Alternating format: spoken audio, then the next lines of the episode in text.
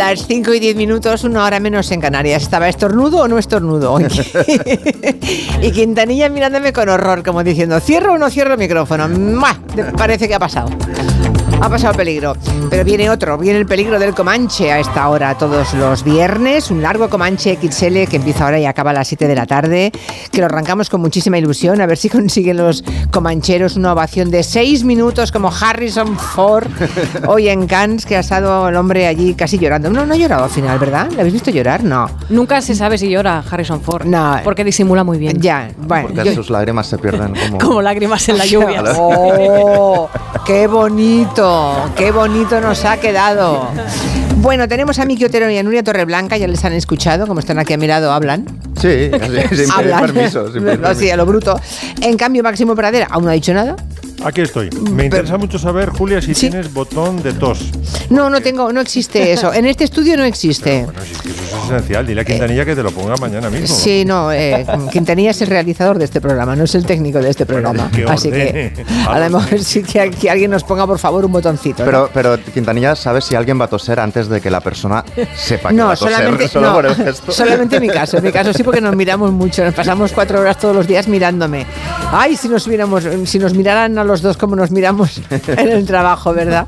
Lo que sería. Y tenemos a Santi Segurola, que no está muy fino tampoco, ¿sí? ¿Estás fino? Santi Segurola? Definitivamente estoy finísimo después de... ¿Estás católico ya? Mm, bueno, la palabra católico me supera, pero digamos que sí, que estoy más fino que ayer por la noche. Bueno, me alegro mucho. Y bueno, y a todo esto Nuria Torreblanca también está fina. Bienvenida. Sí, está fina, pero con su muleta.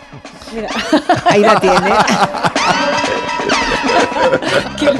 Aquí estoy con la muleta.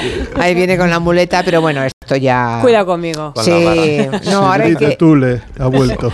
Ahora hay que vigilar porque correr no corre, o sea, de decirle algo hay que hacerlo de lejos. porque... todavía no se mueve con mucha rapidez, pero de cerca no, porque va armada con la muleta. No, pero en el pasillo coge velocidad, ¿eh? O sea, ¿Ah, las curvas, pero. En, línea recta y en llano, Casi me voy ganando velocidad, pero las escaleras me matan. Bueno, ya saben que hay algunas intervenciones publicitarias que hace Nuria Torreblanca, y entonces, y entonces a veces, eh, desde control, llamamos a redacción, que está en la otra punta, está como a 1500 metros la redacción de este programa, también es cómodo como no tener botón, también es cómodo eso. Entonces está en la otra punta y a veces, eh, ¡que venga Nuria! que venga la del menisco roto. Y entonces, llevaba, semanas con el menisco roto y entonces lo oíamos. Mm, bueno, yo creo que les cuento todo esto. A ver, yo porque les Como los zombies de las pelis de George Romero. ¿no? Pues un poco sí. en fin, que esperamos entretenerles, hacerles compañía, ah, mejor nosotros que un estornino. Y digo esto porque Mozart, por lo visto, tuvo como animal de compañía a un estornino y además le enseñaba a cantar y era muy exigente con el canto del estornino. Y por todo eso Máximo Pradera ha dicho voy a hacer un especial hoy, una playlist como siempre, pero basada en animales. Totalmente. Quiero decirte, Máximo, que cuando me lo ha contado Nuria, yo me temía lo peor. Digo, un especial de animales, yo me imaginaba, o esto y luego dije, no, no, me, me, va a poner esto y me va a poner esto otro. Pero no, creo que es un poco más elaborado lo tuyo, ¿no? Todo ha empezado con un mail de una desconocida. Es que ya le dais mi mail a cualquiera, una tal Carmen Juan, que dice: Mire, señor Pradera, eh, he leído este libro, he visto la noticia de la publicación de este libro y he pensado en usted.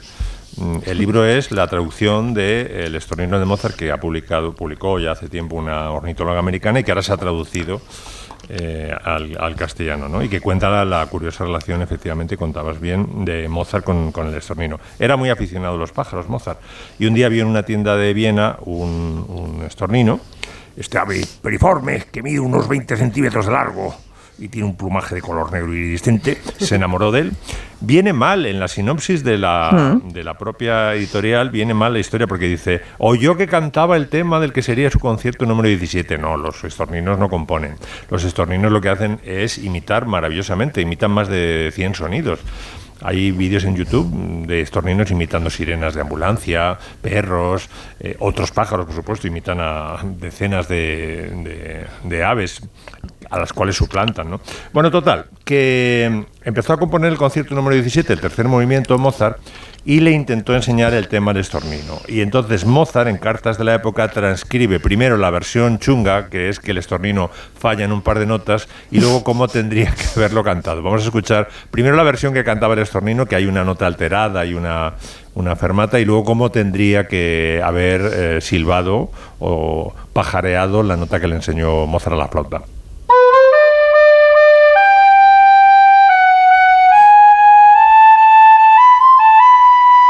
Esto no.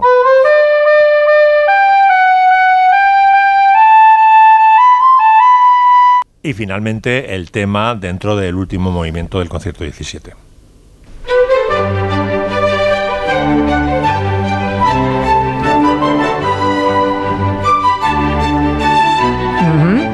Tres años duró la historia de amor de Mozart con su estornino. Le hizo, además, cuando murió, a pesar de que falló un par de notas al aprenderse el tema, se lo perdonó Mozart y le hizo un funeral eh, con un poema leído. Eh, dice, la gente que fue más gente, más peña al, eh, al, funeral del pajarito, del estornino, que el del propio Mozart. O sea, realmente lo convirtió en una, una ceremonia porque tenía un vínculo fortísimo con el pájaro, cosas de los genios, ¿no? Bueno, más. Eh, bueno, hay gente que tiene. A ver, Gallego también tiene vínculo con los pájaros. José Luis Gallego, o sea. Sí, pero fíjate, ha sido a, mencionar a una persona que quizá no tenga buen concepto del estornino, porque es un, un pájaro bastante perseguido por los naturalistas, porque dicen que es bastante suplantador y agresivo. y Ya, no, no, en el caso de Gallego le gusta todo. Sí, sí, sí, sí. sí, Vuela, tiene pluma, le encanta y es precioso, así que no, no. A mí me consta que la urraca. Abogado de oficio de todos los animales. Me consta que la urraca no le hace mucha gracia, porque una vez le pregunté una cosa sobre una urraca y mejor me dijo, olvídate, Max. bueno, vamos para por la gallina ahora. La gallina, mira, esto es una, esto es una pieza para clavecín Mm, fantástica de Jean-Philippe Ramón, compositor francés del 18, que eh, es una metáfora perfecta porque imita, por un lado, la, el en la, en la parte aguda. Muy bien. bien te sale. Oye. Pues mejor le sale a Ramón. Luego le sale, el, eh, imita con la mano izquierda el, em, este andar irregular y como atropellado de la gallina, sobre todo cuando la persiguen. Esta es la gallina de Ramón. A ver.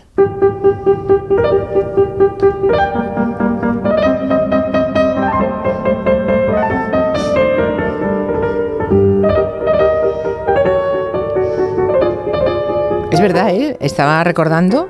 Es verdad, las gallinas cuando alguien las persigue o cuando se ponen a correr por alguna razón, es verdad que parece que vayan borrachas todas. Son unos animales un poco diabólicos, ¿eh? Las gallinas. No, es que no corren en línea recta, o sea... Sí, sí. Mm. Acabas de tener un flashback Monforte, que sí? Sí, sí, de, mi aldea. de mi aldea, sí, sí, efectivamente. Sí, sí, sí. Estoy allí, estoy allí. Pues está además en tonalidad menor y algunos musicólogos ya se aventuran en, eh, se meten en camisas de once varas porque dicen que, claro, es una tonalidad sombría, la tonalidad menor, y dicen que la gallina no corre porque sí, sino por hacer ejercicio, sino porque la persigue el granjero para cortarle el cuello para comérsela ese mediodía, ¿no? Y por eso eh, la, carrera es dramática, pero en fin, yo ya ahí no entro.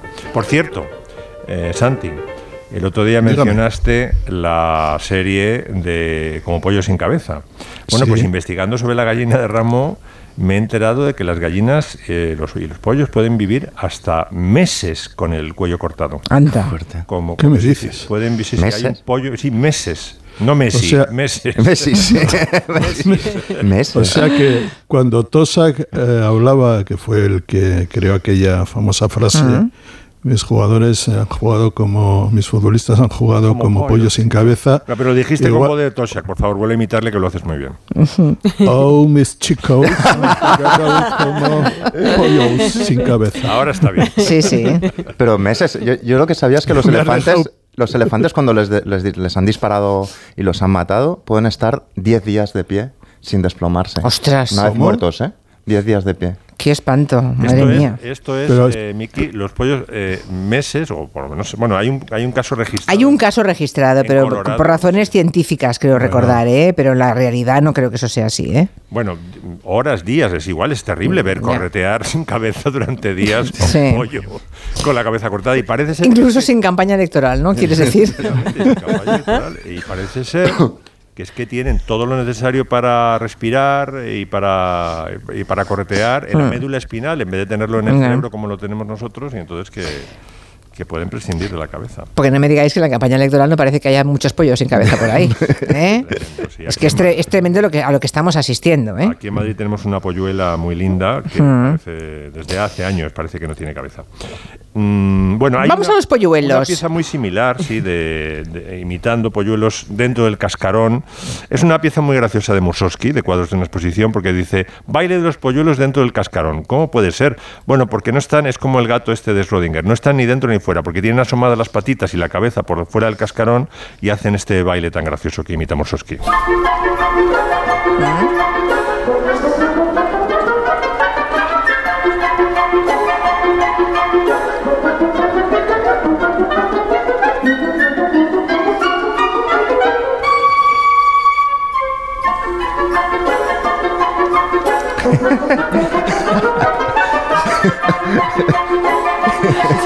es, una, es una banda sonora ideal para los movimientos de Nuria ahora mismo.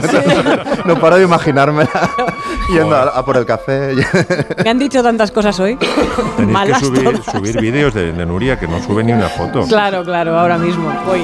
Bueno, tenemos también de volar el vuelo del moscardón de Rimsky, que es una, una pieza de una ópera suya que se llama Los cuentos del zar Saltán que en realidad eh, se conoce. El pobre Rinsky quería ser pasar a la historia como compositor de óperas. Y con lo que se encontró es que ha pasado a la historia por una piececilla, que es cierto que estaba dentro de una ópera, pero que es las instrucciones que le da el cisne al hijo del zar para que se pueda transformar en un moscardón con objeto de que puede ir a visitar a su padre que no sabe que él está todavía vivo. ¿no? Entonces, los músicos de la época consiguieron desligar el canto que se superpone a la parte instrumental del vuelo del moscardón, donde el cisne da las instrucciones, dice, esto lo podemos quitar y que se quede solo el vuelo, y el resultado es esto.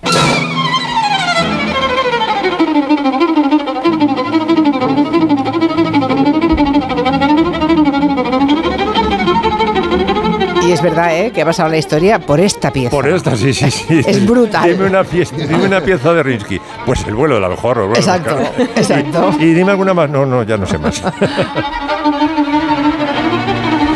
Pero es brillante. Mm. Está muy conseguido. Perfecta. Sí. No, bueno, eh, ahora fuera de bromas, Rinsky tenía pieza, otras piezas ya, ya. Por ejemplo, la Suite Cerezade se interpreta muchísimo. Yo creo mm. que es de las piezas más interpretadas a nivel orquestal de todo el repertorio. Eh, ¿Conocéis el método Bogan? Cuéntanos. Bueno, el método Bogan es el método que tiene, es otro método que no es para aprender inglés, sino es el método de Bogan Williams, el compositor británico, para imitar avispas, música incidental para ilustrar en la comedia de Aristófanes Las avispas.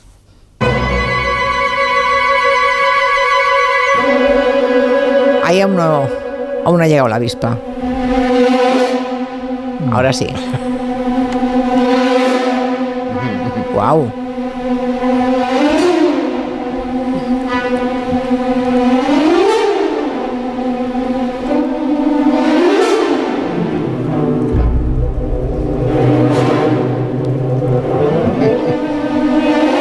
Qué bueno. Buenísimo. Buenísimo, ¿eh? Los buenos compositores es que no te tienen que decir cuál es la nada. No, no, nada, nada, suena nada. la música y tú mismo te das cuenta de que está imitando a avispa. Es impresionante.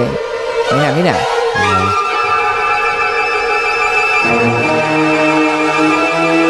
Aquí ya. El aguijón, aquí, ya hay aguijón. Aquí ya le acabó el aguijón. Hay un aguijón, un aguijón hiperbárico. Sí, ya, ya, está el pobre en shock anafiláctico. Eh, Igual que no hace falta que te diga Rossini a qué animales imita en este famoso dueto, que por cierto no es suyo, es un, es un eh, pastiche que hizo un compositor británico. Es cierto que con música de Rossini, pero también con música de otros compositores. El dueto de los gatos.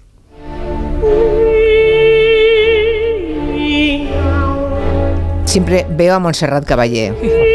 y a su hija. Sí, es que ella lo, hacía a menudo, ¿eh? Cuando le pedían algo así rápido y tal, lo hacía. Y yo creo que tiene razón Nuria, que lo hacía con Monsita. Sí, también. Una vez lo hizo hasta con Concha Velasco, ¿eh? No sé si os acordáis, pero yo sí, sí. Esta parte lo hacía Concha Velasco. Sí, fue una pareja fantástica, sí, sí.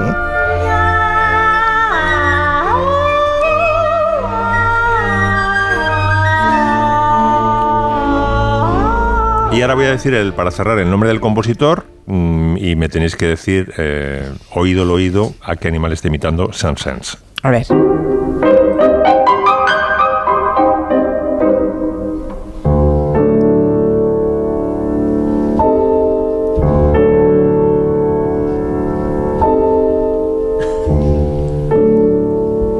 Los saltitos ahora.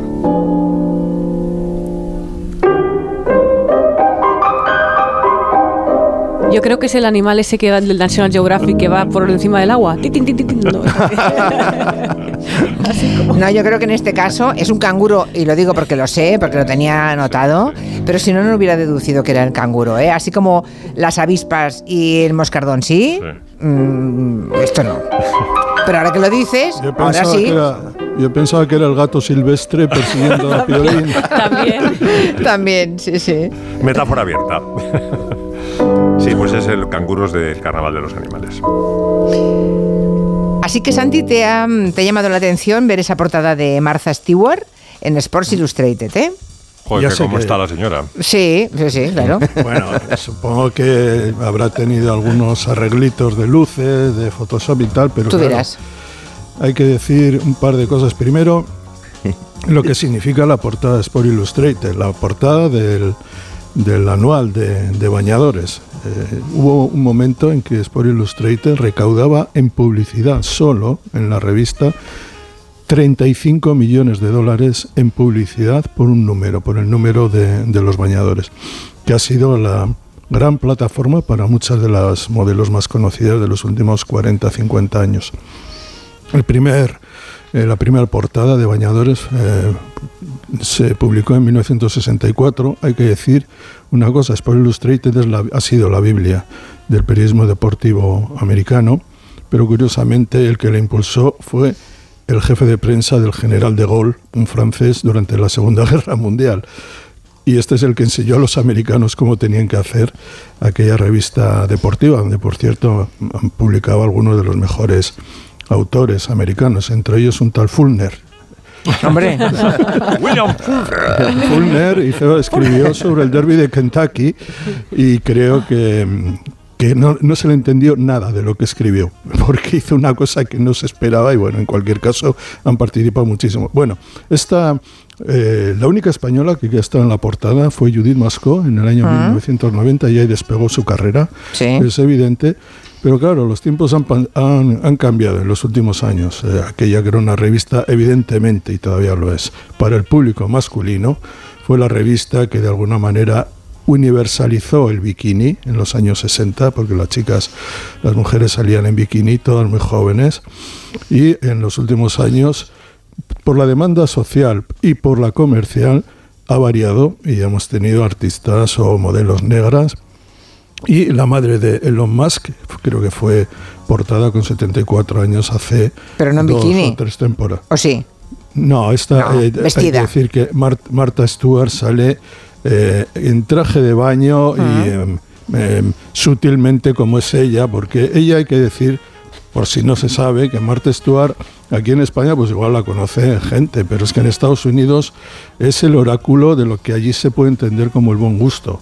Es decir, es la mujer que ha dictado toda, eh, la que ha marcado toda la moda de los últimos 40 años de todo lo que tiene que ver con lo doméstico, desde cómo se come, cómo se decora, qué platos hay que poner, que no sé qué, la ropa, todos tonos pastel, su- tonos pasteles suaves, nada estridente, lo que eh, digamos sería eh, un modelo más, perdón, un modelo burgués de, de, de cómo se entiende la, el Un poco estilo. Isabel Preisler para situarnos, no, ¿no? pero pero menos rígida aunque Ya. ella es una ella es hija de una es de una familia pola- eh, de ascendencia polaca de origen Sí. polaco Mm. en New Jersey y aquí le voy a decir a que, que una vez más una chica de New Jersey o un chico de New Jersey, Frank Sinatra, eh, Bruce Springsteen, Martha Stewart, conquistaron Nueva York. Lo tenían enfrente y fueron a, a por Nueva York.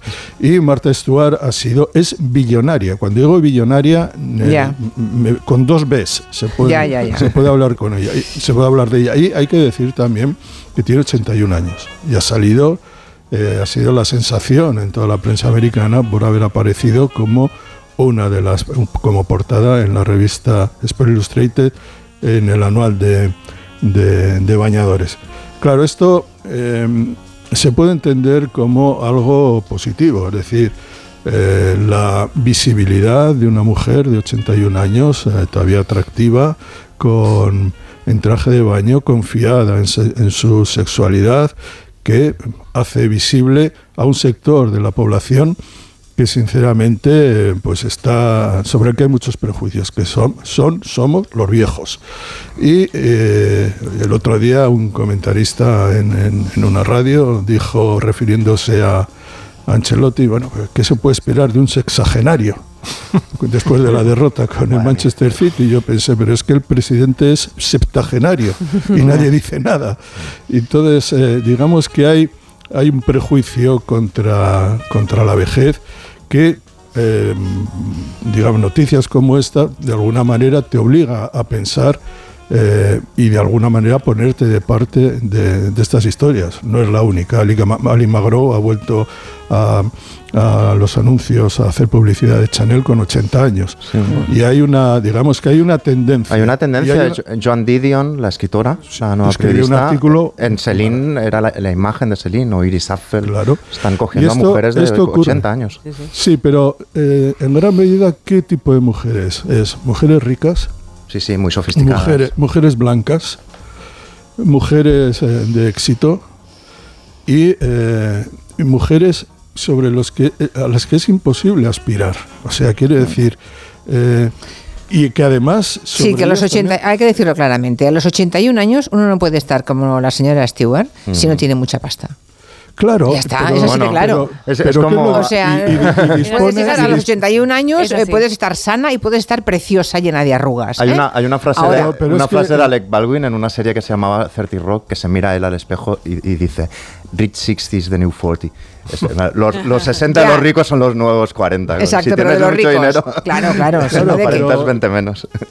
también es eh, una cuestión de y al fin y al cabo sigue siendo una mujer, es decir, ya sé que tiene 81 años, que eso, digamos, esa confianza que ella transmite en sus posibilidades sexuales, por decirlo de alguna manera, pero eh, yo creo que es un objetivo aspiracional falso. O sea, no, puede ser. Ella tiene todas las ventajas, tiene todo el dinero, tiene toda la fama y, eh, sobre todo, encabeza, sirve para encabezar una tendencia de la misma manera que está mm. envejeciendo la población, hay una tarta comercial ahí de primer, de primer orden para todo tipo, para todo ese sector de la, de la belleza.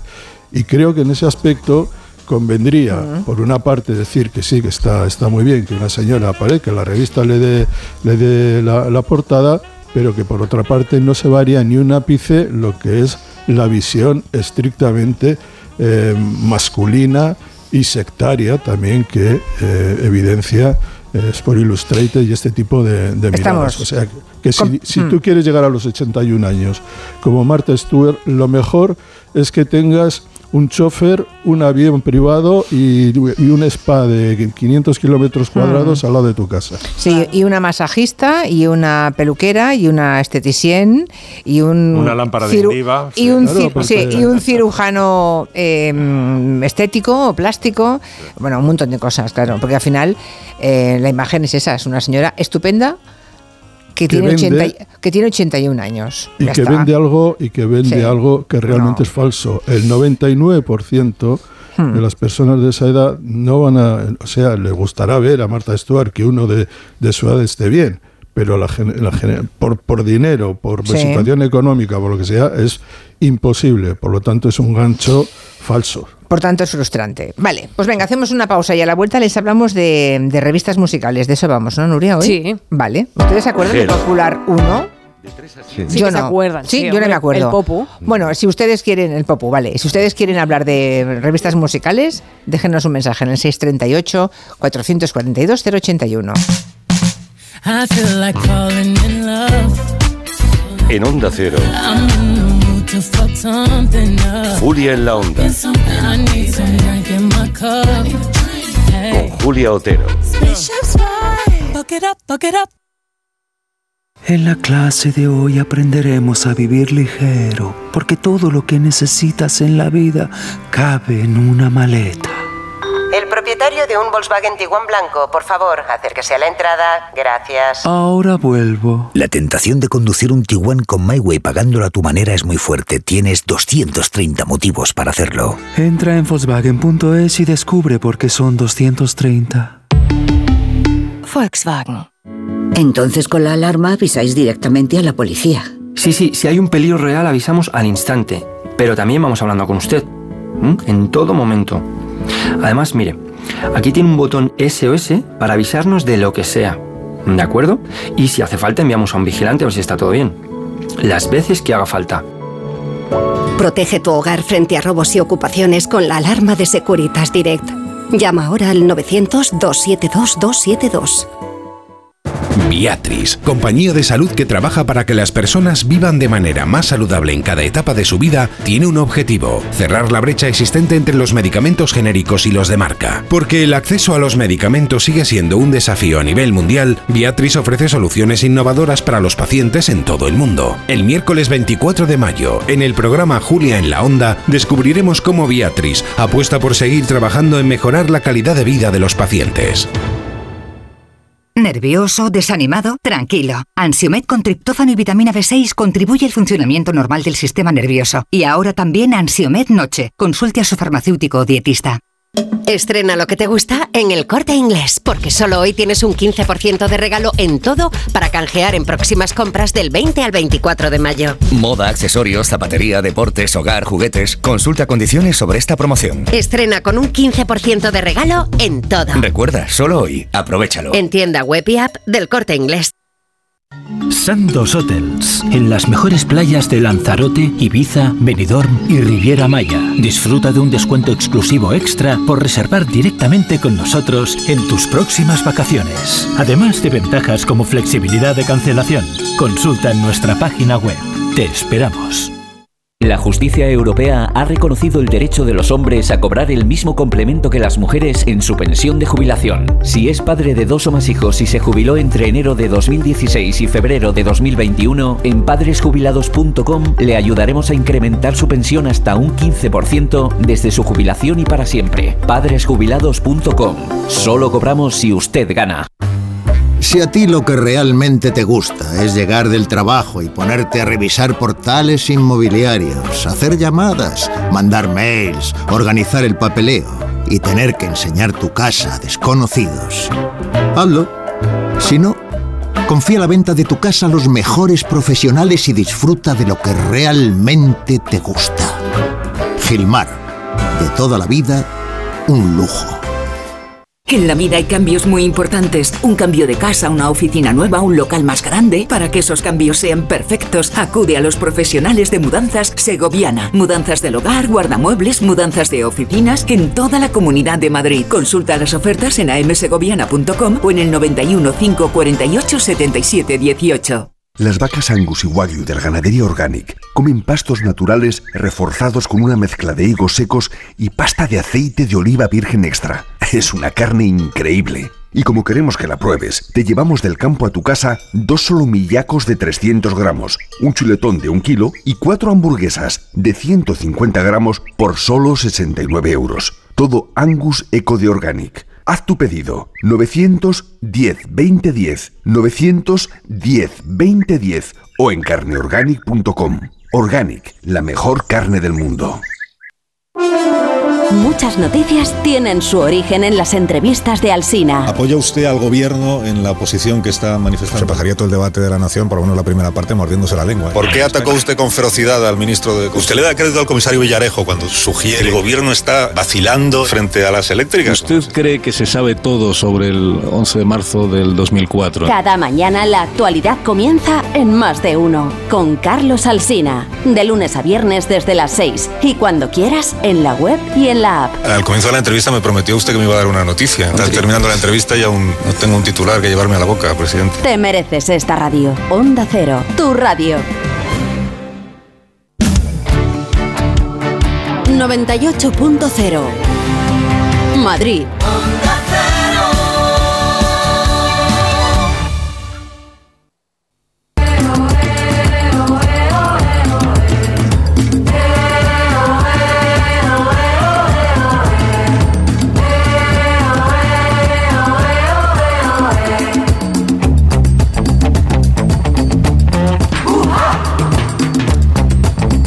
Estamos en la primera hora del territorio Comanche, son las 5 y 40 minutos, una menos en Canarias, y le toca a Nuria Torreblanca hablarnos de revistas musicales, porque 50 años cumple Popular 1. Sí, el Popu. El Popu. Bueno, no, ha formado, no ha formado parte de mi vida, pero sí de muchos oyentes, seguramente. Porque no se te ha cruzado, pero 50 años tiene mérito, 50 años dedicados además a la, a la, música, que es algo tan complicadísimo, ¿no? Empezaron en 1973, imaginad qué años para empezar, a nivel nacional e internacional. Una revista que siempre han llevado Berta Yebra y Martín Frías, arrancaron esta historia, que hoy día lleva su hijo César y que han entrevistado pues a todos los músicos que podáis imaginar, desde Miguel Ríos, Cecilia, Lorenzo Santamaría, Nino Bravo, Julio Iglesias, hasta MC5, Lemmy de Motorhead, los Wilson Pickett o los Queen, ¿no? Y, han acabado siendo amigos con los años de toda esta gente, es que tiene, tiene, tiene sustancia la cosa, ¿no? Em, siempre han explorado además también otros terrenos. Tienen un punto que a lo mejor hay gente que considera un poco freak, ¿no? Porque mientras hablaban de música también hablaban de fenómenos del momento, desde la Guerra de las Galaxias hasta los cómics, Fiebre del Sábado Noche, Mohamed Ali o Lenny Bruce. Eh, es, que se adelantaron a su tiempo. Exacto. Ahora, ahora en, la, en la red encuentras ese tipo de revistas en Estados Unidos. The Ringer, por ejemplo, mezcla el deporte con la música, con las series y eso es lo que, lo que funciona ahora. Sí, sí, Que, es lo que hizo el Popu desde siempre, desde siempre. Y ese siempre tiene mérito, por eso les felicitamos, porque sacar adelante una revista de músicas nunca ha sido fácil. Que además del Popu teníamos, tenemos el Ruta 66, Rock Deluxe, ambos en activo, o la ya desaparecida Rolling Stone, ¿no? Y yo quiero hacer una pequeña reflexión aquí sobre las revistas, ¿no? Que son como los libros. A muchos nos han salvado la vida también, porque las, las hemos consumido casi con adicción. A la música, a las revistas de cine, todo lo que hemos aprendido nos han enseñado las revistas, ¿no? ¿Qué habríamos sido sin fotogramas? Ah, eso, estaba yo pensando en fotogramas. Sin cinemanía, por ejemplo. Es entretenimiento, evasión y escuela. Y también, por ejemplo, las revistas de televisión. No sé si recordáis el Supertele. Esta semana, en Supertele, Brenda visita España y descubre a los Reyes Magos. Los testimonios más dramáticos de quién sabe dónde. De regalo, un calendario de las tortugas ninja. Y ricas, ricas, ricas, las auténticas recetas de Carlos Arguiñano y además muy mítica la Supertele en spoilers, ¿no? Recordemos que hicieron esa, esa tienen esa portada que todos recordamos, Chanquete muere este domingo, que se publicó en febrero de 1982. Otro requete mítico spoiler, eh, es en este caso de TP, en agosto del 82. Por fin, el martes, le pegan dos tiros a JR. es, perfecto. ese por fin, además, con toda esa intención. Está muy bien. Una de las revistas televisivas más famosas también fue la Tele Indiscreta y su famosísima colección de cromos de V. Revista de Indiscreta, La Dama de Rosa, Julia anuncia su boda con Ernesto, Santa Bárbara, Gina en peligro, su hija quiere matarla, Señora, Constitución se vuelve loca, El crimen de Fuencarral, se ejecutó a una criada, ¿quién era el culpable? Constitución se vuelve loca, esto también como Santa Bárbara, que duraba tanto que iban cambiando las caras de la gente, cambiando los actores. A que no, a que no recordéis a la, una de las primeras grandes protagonistas de Santa Bárbara. No. Robin Wright. Ostras. Robin Wright Penn que luego fue Robin Wright otra vez. perfecta en, la, serie. sí, sí. Bueno, también yo que sé, nos imagino que muchos habéis tenido abuelas o madres, en mi caso mi madre, ¿no? Que siempre compraba cada semana o cada mes, no sé cuándo era, la, revista burda y teníamos patrones por casa. Uy, eso era mensual, me parece. ¿eh? Creo que sí. y, trimestralmente había patrones y más cosas, sí, sí, creo sí, recordar. esos patrones desplegados que a mí me parecían ingeniería. era, increíble. O la revista Interview, que ya imagino que muchos recordáis con gran cariño por esos magníficos reportajes. La primera revista. También por esas curiosidades que, despertaban, ¿no? Es como el, como el anuario del bañadores, pero a lo bestia. Esa bestia, bestia. La compré, la, compré cuando salió Claudia Schiffer, que la pillaron desde lejos. y el día que la compramos, yo tenía 12 años o así. No, 13 años. Y ese día, justo, iba con un amigo. Lo compramos dos. Lo compró él porque jugaba al básquet y a él se la vendían y a mí no, que era más bajito. Claro. Y justo cuando la teníamos en nuestro haber, íbamos caminando por la Gran Vía y nos atracaron dos skinheads. Y, no, ¿Y se llevaron la revista? no. Por conservé, conservé, mis bambas, pero el resto se lo llevaron todo, incluido la revista. Qué pena, madre mía, madre mía. Hay otra categoría suprema, las revistas teenagers o de fans. Todos los raros fuimos al concierto del gran Pues aquí todos, no sé, bueno, claro, todos, todos, no, al menos algunas generaciones recuerdan el Super Pop, el Bravo, el Vale, el nuevo Vale, la Ay, ragazza. Sí, por ¿Cómo era eso? Vale, claro, sí. eran revistas que ayudaban al fenómeno fan de cualquier época, porque abarcaban todas las generaciones. Aquí tenemos desde Leif Garrett a Los Pecos, o Take That, o incluso David Civera en su, en su momento, ¿no? Hoy día sería, por ejemplo, el pop coreano lo que más atraería en cuanto a contenidos de este tipo de revistas.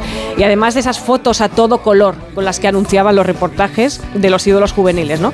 Y sobre todo una, una sección que a mí me, me volvía loca, que, sobre todo el Vale Nuevo Vale, que eran esos consejos, consejos en general para los grupos, para las chicas sobre todo, ¿no? Siguen, ¿eh? Las revistas con los consejos. Aquí, hombre. ahí- ¿Cómo preparar la piel para el verano? Sí, sí. ¿Cómo evitar que se te caigan los pelos? Exacto. ¿Cómo conseguir un- unas cejas adecuadas? Pero esos Uh, todavía son un poco más dignos que no los que leíamos en Vale o Nuevo Vale, que era cómo ser la más popular de clase, ese tipo ya, de ya, cosas, ya, ¿no? ya. Bueno, es casi lo mismo. Aquí recordamos a Carolina Iglesias que se fijó re- revisando una, una, una revista del pasado, un super pop que rescata y comenta la columna de consejos. Consejo, si consigues el nuevo CD de Britney Spears, préstaselo a quienes no lo tengan para que lo puedan escuchar o grabar.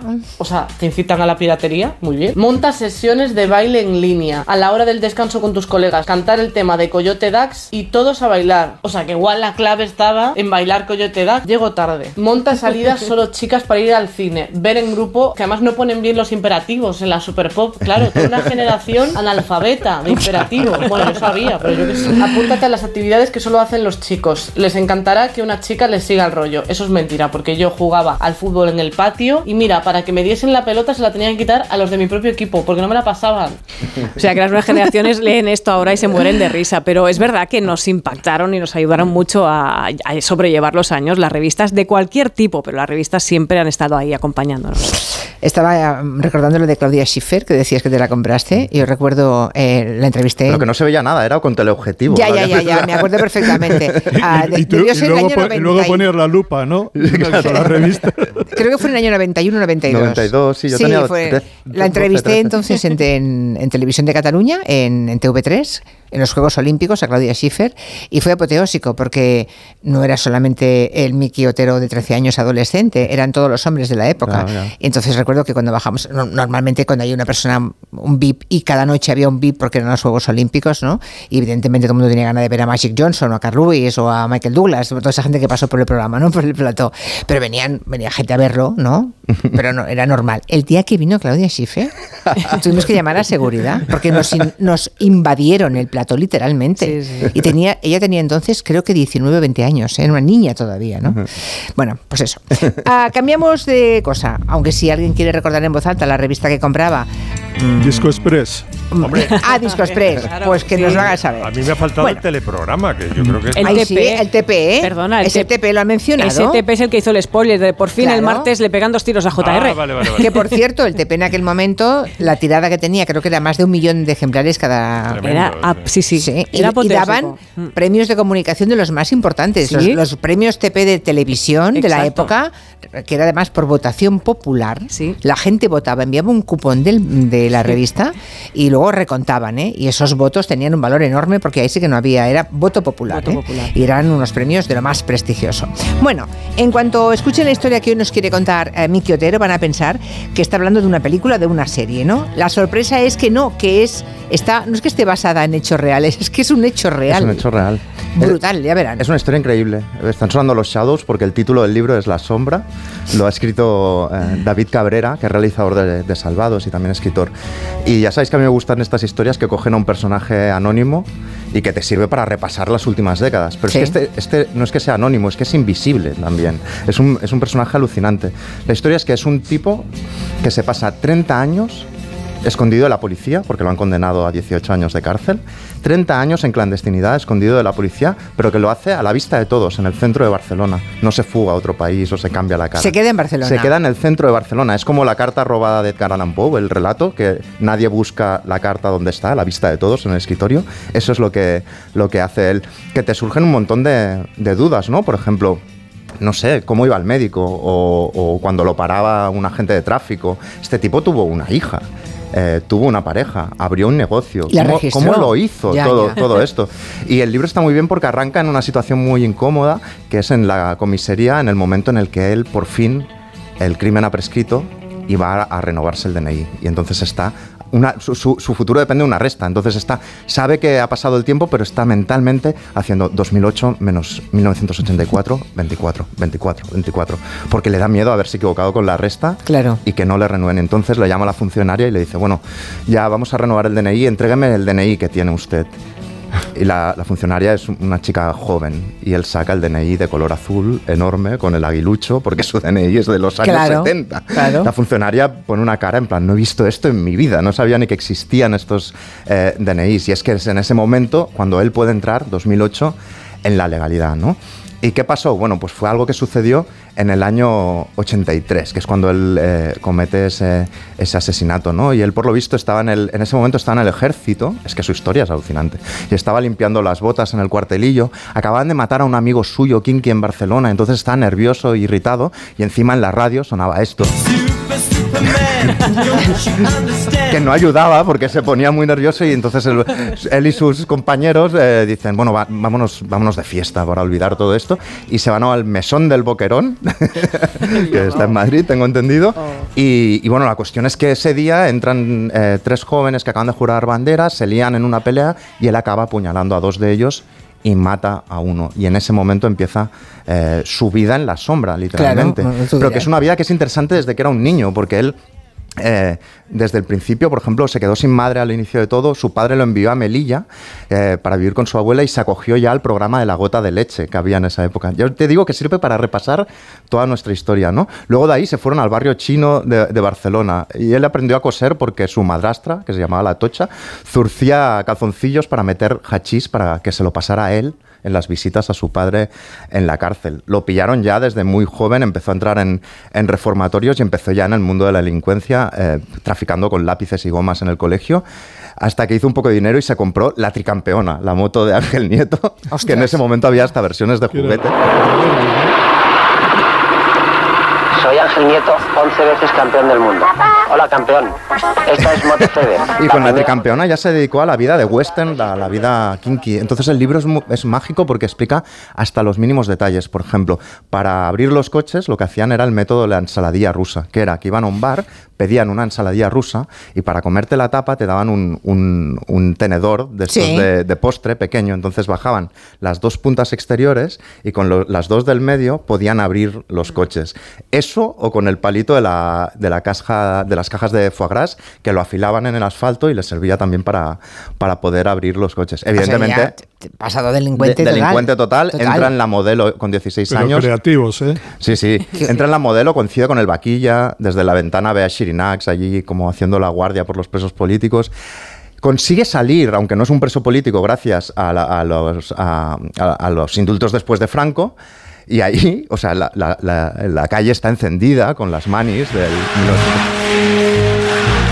Libertad, amnistía, estatuto de autonomía, y ahí él directamente, él se dedica a trabajar para la CNT, que a cambio de mil pesetas lo que hace es incendiar las manifestaciones para que las manifestaciones salgan en las portadas de los periódicos. Vale. Él cobra mil pelas para que las manifestaciones vayan a mayores para agitar, pero él en realidad Le daba eh, igual. es muy de derechas y de hecho poco después se mete en la legión y, hace carrera en la Legión, pero cuando tiene permisos él vuelve a su barrio y allí sigue atracando y cometiendo la vida kinky, vuelve a la, a la modelo en el año 78 y le coincide con todos los líos de la COPEL, ¿os acordáis? Cuando perdían eh, la amnistía de presos eh, comunes. Y cuando se autolesionaban. Y cuando sale de la modelo se mete en el ejército y ahí es el momento que ETA mataba a una persona por semana y le toca ser guardaespaldas de un militar, de un comandante imagínate, un comandante fascista total. Él acaba bebiendo coñacs con Blas Piñar y toda esta peña y protegiendo al comandante, que un día casi lo matan eh, los propios policías pensando que él era terrorista. Bueno, eh, se pasa toda la vida entrando y saliendo, haciéndose amigo del, que nombraron culpable del asesinato de los marqueses de Urquijo, coincidiendo con Ruiz Mateos, con toda esta gente, eh, hasta, que, hasta que realmente se consigue volver a Barcelona y eh, se va con la familia del Tetas, de su amigo, de aquel que, mataran, que, habían matado, a trabajar como de, tendero de en, feria, de, las ferias ambulantes, ¿no? donde escucha canciones como esta. Y cuando se acaba el permiso, esto estaba como en, en, la libertad condicional, y entonces hay el juicio y le caen 18 años.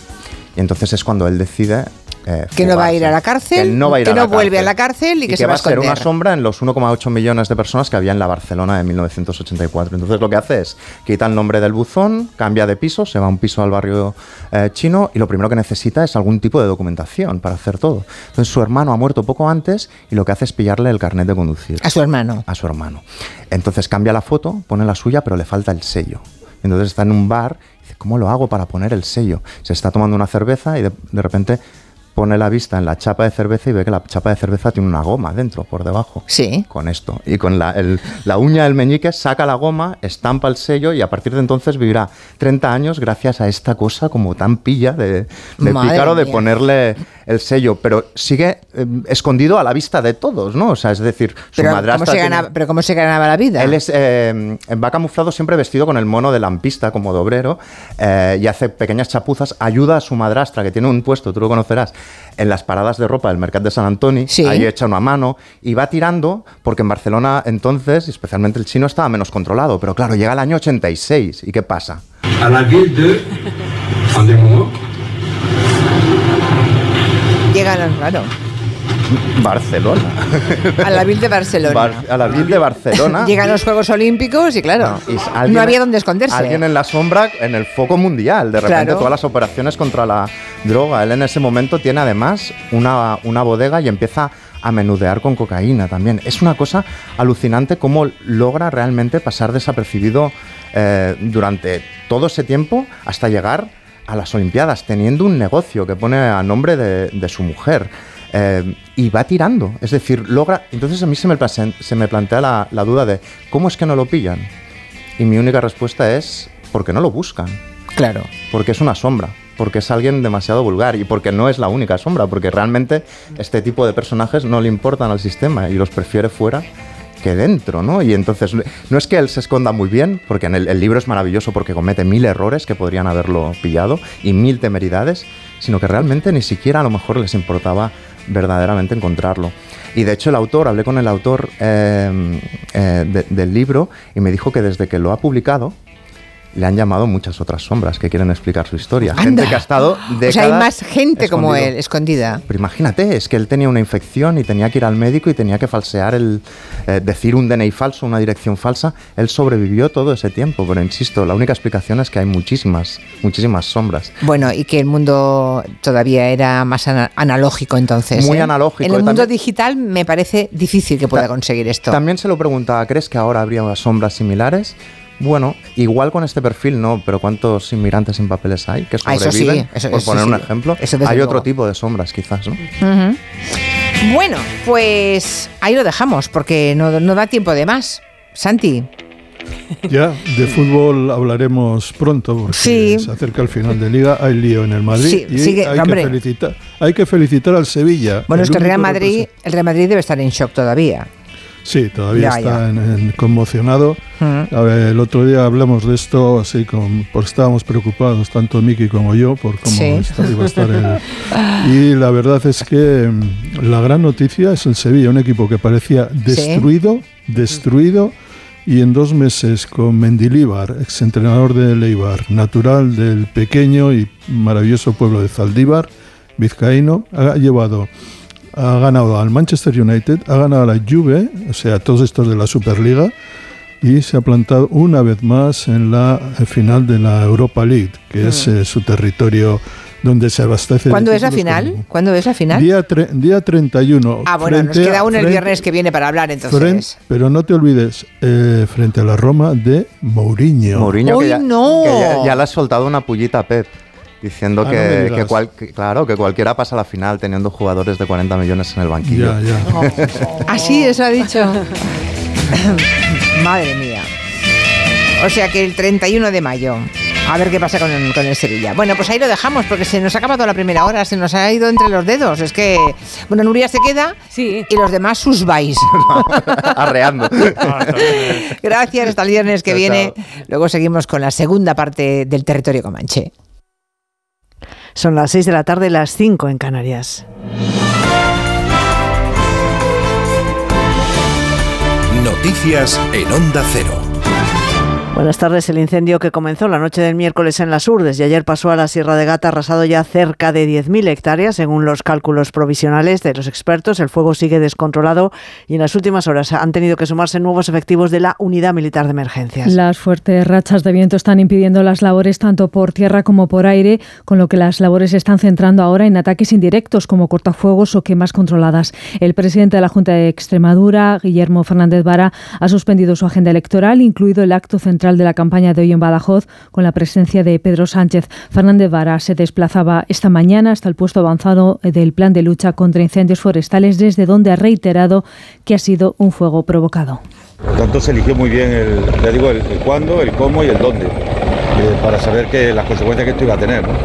Obviamente eso hay que perseguirlo, pero ahora lo que hay que hacer es controlarlo e intentarlo apagar y sensibilizar a, la, población para que el, mayor de los reproches, no solo, no solo eh, policiales o judiciales, sino el mayor de los reproches sociales. Una jornada para las bolsas europeas que terminan la semana en verde. El IBEX 35 ha cerrado la sesión de este viernes con una subida del 0,42%, con lo que acaba por encima de los 9.200 puntos. Otra vez con los inversores pendientes de las palabras de los máximos responsables de los bancos centrales y también de las negociaciones en Estados Unidos para llegar a un acuerdo sobre el techo de deuda. Jessica de Jesús. La bolsa española sube un 0,19 esta semana y saldrá este lunes desde los 9.251 puntos después de una buena jornada en la que solo 11 valores se han estancado en el rojo del índice. La aerolínea IAG, la más perjudicada, cae un 1,68%, seguida de Naturgy y Melia Hotels. En el lado de las ganancias, Grifol se impulsa un 2,77%, seguida de Sacir y Endesa, en esta jornada en la que los inversores han estado pendientes de Indra y NH tras anunciar cambios en sus respectivos consejos de administración. En el resto, la mirada ha estado en las declaraciones que han dado los responsables de los bancos centrales, el último en hablar el de la Reserva Federal, Jerome Powell, que asegura que la alta inflación plantea dificultades significativas, aunque no confirma si habrá más subidas de tipos en los Estados Unidos. Dice que no han tomado ninguna decisión sobre si los tipos ya son suficientemente restrictivos. Más de un millón de personas ha pedido el voto por correo para las elecciones del 28 de mayo, un 5% más que en el año 2019. El incremento es especialmente notable en Andalucía, con lo que podría deberse a la coincidencia de la cita electoral con el Rocío. Redacción Andalucía, Rafaela Sánchez. Notable aumento de las solicitudes del voto por correo en Andalucía para las próximas municipales, cuyo plazo acabó ayer mismo. Son un total de 222.764 las presentadas, tanto de forma presencial como telemática, en toda la comunidad, frente a las algo más de 138.000 de las elecciones de 2019. Por provincias, Sevilla encabeza la lista de más solicitudes, con más de 55.000, seguida de Huelva por encima de las 32.000. Parte de este aumento se achaca a que los comicios del 28 de mayo coinciden con el final de de la Romería del Rocío con gran arraigo en ambas provincias. Aumentan los casos de depresión asociados a la soledad no deseada. Es una dolencia que están certificando los médicos de atención primaria. La depresión no es la soledad, no es el único desencadenante de esta enfermedad, que en muchos casos es provocada también por el estrés. Belén Gómez del Pino. Una de cada cinco personas sufrirá un episodio de depresión a lo largo de su vida. Hay factores biológicos de por medio, pero también otros evitables como el estrés que nos impide reaccionar o el ritmo de vida, la soledad no deseada. La depresión es una enfermedad de larga duración, han explicado los expertos en el seminario Lundbeck, y es el principal desencadenante del suicidio. Para dejar de sufrir, cuenta Antonio en primera persona. Solo veía que era un inútil, era un inútil, era un inútil, era un inútil, y no salía de ese bucle. Y ese bucle se hizo tan grande que llegó un momento que no pude soportarlo y tuve un intento de suicidio. También los traumas infantiles, abusos o desatención son un factor de riesgo, sobre todo si se producen antes de los siete años. Cuadruplican la probabilidad de sufrir una depresión adulta. Y la pregunta que hoy les hacemos en nuestra página web ondacero.es. ¿Está de acuerdo con los dirigentes políticos que proponen la ilegalización de Bildu? Pues sí está de acuerdo una mayoría, el 65% de quienes ha participado no comparte esa propuesta, el 35% restante. Vamos con los deportes. Alberto Fernández, buenas tardes. Buenas tardes. En marcha tenemos las semifinales de la Euroliga de baloncesto en Kaunas. Equipo de enviados especiales de Onda Cero, David Camps. Salta de momento la sorpresa en la primera semifinal. El Mónaco gana en los primeros segundos del tercer cuarto 33-41 al Olympiacos con una gran actuación del base norteamericano Mike James. 13 puntos a las 8 horas española el clásico Barcelona-Real Madrid. Las bajas del argentino Deck y los franceses Jabusel y Poirier en el equipo blanco. Todos apuntan al Barça como favorito al título final con las miradas puestas en Nicola Mirotic la tercera Final Four consecutiva del Barça, la novena en 12 años del Madrid, ambos buscando romper la historia. Quien ganó el clásico en la semifinal no pudo alzar el título de campeón de Europa. Lo viviremos en el Radio Estadio de Onda Cero. Además, en fútbol, la jornada número 35 en Primera División comienza esta noche a partir de las 9 con el encuentro entre Cádiz y Real Valladolid, duelo directo por evitar el descenso, y la nadadora y doble medallista olímpica Ona Carbonell ha anunciado hoy su retirada. La catalana es la más laureada en la historia de los mundiales de natación. Volvemos con más noticias a partir de las 7 de la tarde, de las 6 en Canarias, en La Brújula con Rafa La Torre. Este viernes el mejor baloncesto europeo se juega en Radio Estadio. Desde Lituania, semifinal de la Final Four de la Euroliga. Barcelona, Real Madrid. Azulgranas y madridistas vuelven a cruzarse en otro emocionante clásico que tiene premio añadido, el pase a la final por la corona europea. Además, atención a un partido de liga decisivo en la permanencia en la primera división, Cádiz-Valladolid. Este viernes desde las 8 de la tarde empieza el fin de semana con la emoción del mejor deporte en Radio Estadio. Con Edu García. Te mereces esta radio. Onda Cero, tu radio. Llegan las penúltimas audiciones a ciegas. Esta noche todos cantan fenomenal. Este año estamos subiendo de nivel. Llega David Bisbal. ¡Bravo! ¡Vaya espectáculo, chavales! Líder y lo más visto de la noche de los sábados. ¡Ole! La Voz Kids. Penúltimas audiciones a ciegas. Mañana a las 10 de la noche en Antena 3. La tele abierta. Ya disponible en A3 Player Premium. 29. Tus nuevas gafas graduadas de Sol Optical. Estrena gafas por solo 29 euros. Infórmate en soloptical.com. El maltrato ha marcado mi vida. Pensé en muchas cosas y creí que esta pesadilla jamás terminaría. Pero mis amigos de la parroquia me ayudaron a salir de esto. Por Ruth, por ti, por tantos. Marca la X de la iglesia en tu declaración de la renta. Por tantos.es. Entonces, ¿con la alarma nos podemos quedar tranquilos aunque solo vengamos de vacaciones? Eso es, aunque sea una segunda vivienda. Si se detecta cualquier cosa, nosotros recibimos las señales y las imágenes. Y sobre todo, la policía también podría comprobarlas e incluso desalojar la casa. Y con la app puedes ver tu casa cuando quieras. Y si es necesario, viene un vigilante a ver si está todo bien. Protege tu hogar frente a robos y ocupaciones con la alarma de Securitas Direct. Llama ahora al 900-272-272. No pego ojo con el pitido de oído. Toma Sonofim. Sonofim contiene ginkgo biloba para una buena audición y melatonina para conciliar el sueño. Pitidos, Sonofim, de Pharma OTC. Ricos, ahí están. Ricos en desayunos largos, en comidas que se juntan con la cena. Ricos en abrazos y en buenos momentos. Ricos riquísimos en paz mental, en tranquilidad, en silencio. Ricos en vida. Cada viernes puedes ganar hasta 6 millones de euros con el cuponazo de la 11. Cuponazo de la 11. Ser rico en vivir.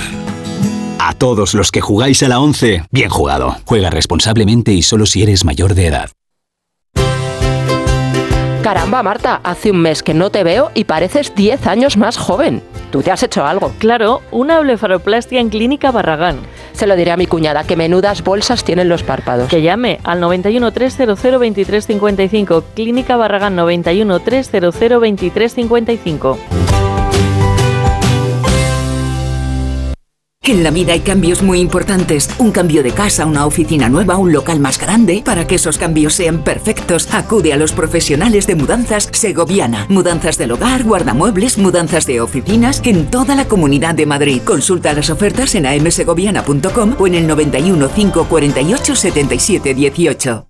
Porque 25 años no se cumplen todos los días, Plaza Loranca 2 quiere celebrarlo contigo. Para agradecer tu confianza durante todos estos años, visítanos del 19 al 21. Sorteamos cheques regalo por valor de 6.000 euros y muchos regalos más. Y el día 20 te invitamos a Tarta con música en directo. plazaloranca2.com un día descubres que tienes humedades en techos, paredes, están por todas partes. ¿Qué puedes hacer? Llama a Murprotec. Llama, Llama al 930 1130 o entra en murprotec.es. Si con las humedades te las tienes que ver, ¿qué puedes hacer? Llama a Murprotec. 930 1130. Llama, Murprotec. Cuidando tu hogar, cuidamos de ti. Clínica Oliver y Alcázar. Especialistas en implantes para pacientes con muy poco hueso. Cirugía mínimamente invasiva con prótesis definitiva en un mes como máximo. Diagnóstico gratuito y financiación. Consulte su caso en el 91 564 6686 o a través de la página web oliverialcázar.com. Más de 30 años de experiencia.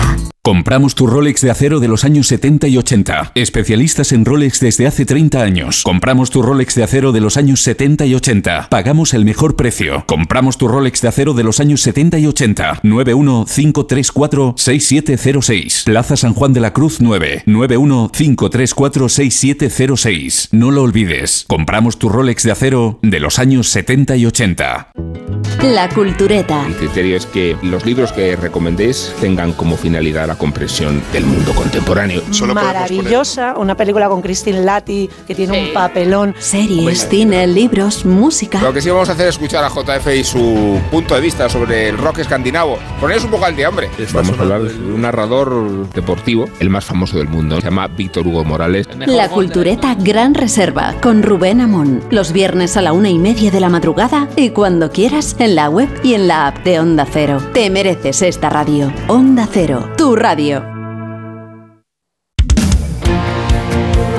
98.0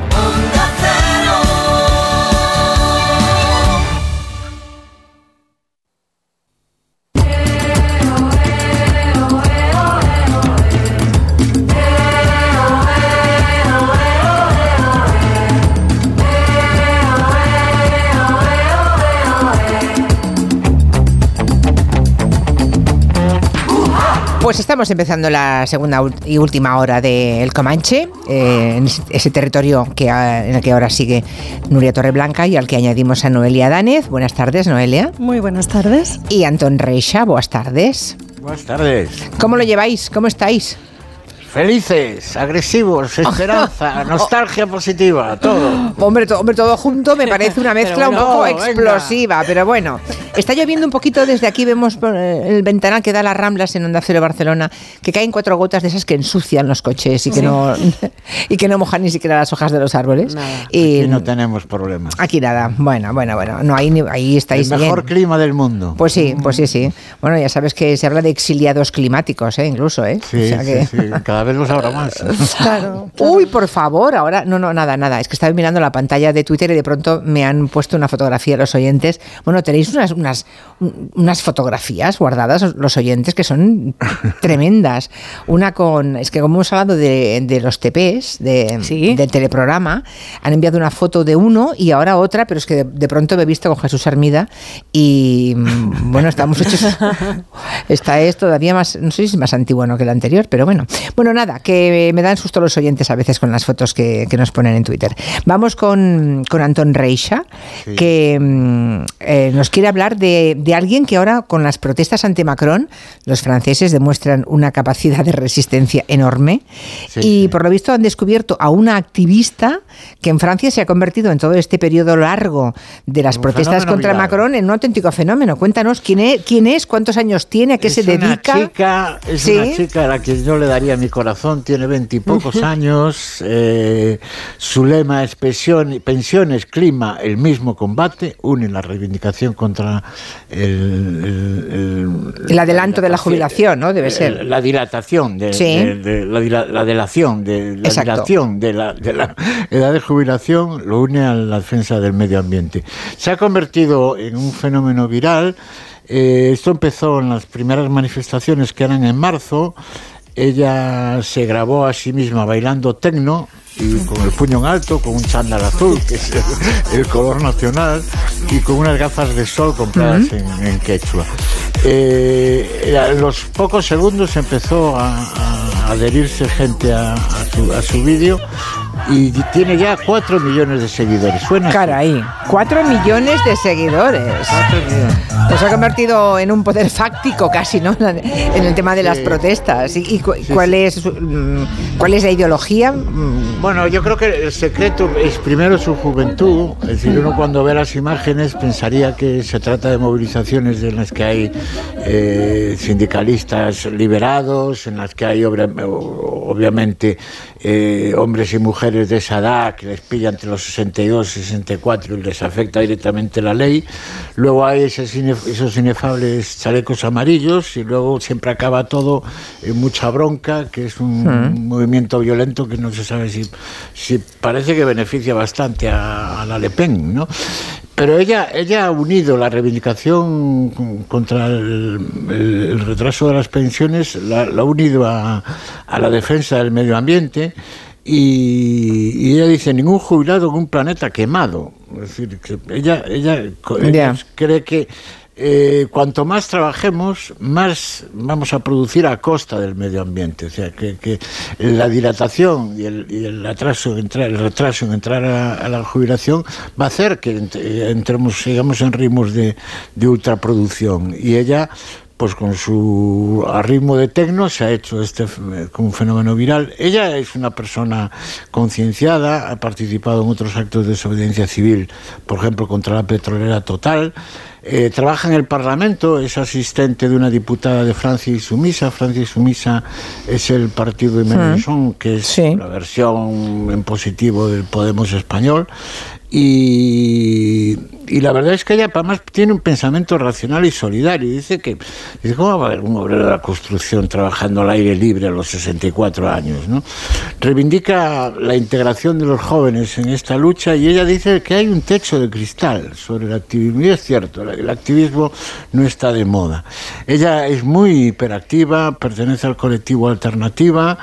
Eh, su movilización tiene, tiene un eco de aquello de las chilenas, las tesis que popularizaron el eslogan El violador eres tú. Y tiene también algo que ver con una tradición del Frente Nacional, en la época el del, del Frente Popular francés, en las que se daban bailes y, a- a- con música de acordeón. Fue una movilización que hubo durante el Frente Popular de la, de la República Francesa. El detonante de su compromiso fue que en 2018 hubo una dimisión sorpresa del ministro de Transición Ecológica. Un tipo que de repente está dentro del gobierno de Macron y dice que se va, que se va porque Macron no hace nada y, lo único que hace es eh, obedecer, obedecer sumisamente a los grandes poderes. Como es obvio, Matilde también propone grabar a los ricos y la venganza que de los ricos reaccionarios es decir, "Ah, esto es una tecnohuelguista. Pues Ya. que ser tecnohuelguista. Y yo tengo una Pero les debe, tecnoesperanza pe- pero les debe esta molestar, les debe molestar que, Sí. vale, que muy tecno huelguista, pero tiene, tiene un aspecto estupendo, parece una modelo, ¿eh? Con, sí, tiene todo el chic parisino, eh, el peinado, cómo va vestida, sus gafas, o sea, tiene el chic parisino. Y esto es lo que a veces, claro, eso es lo que imagino que desmonta más, ¿no?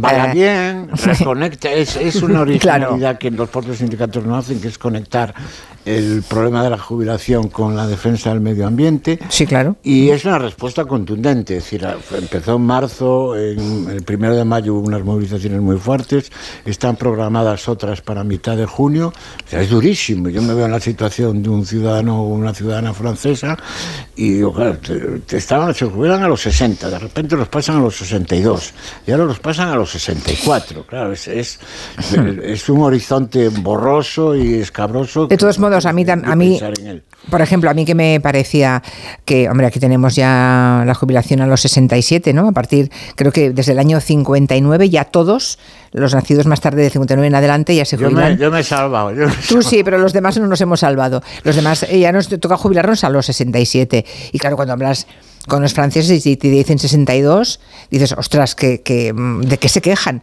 Pero hay que saber la letra pequeña, que es cuántos años cotizados deben tener. Claro. ¿Eh? O sea, que no crean que, mm, que son menos años que aquí, porque sí, es que además exigen muchos más años cotizados que aquí. ¿eh?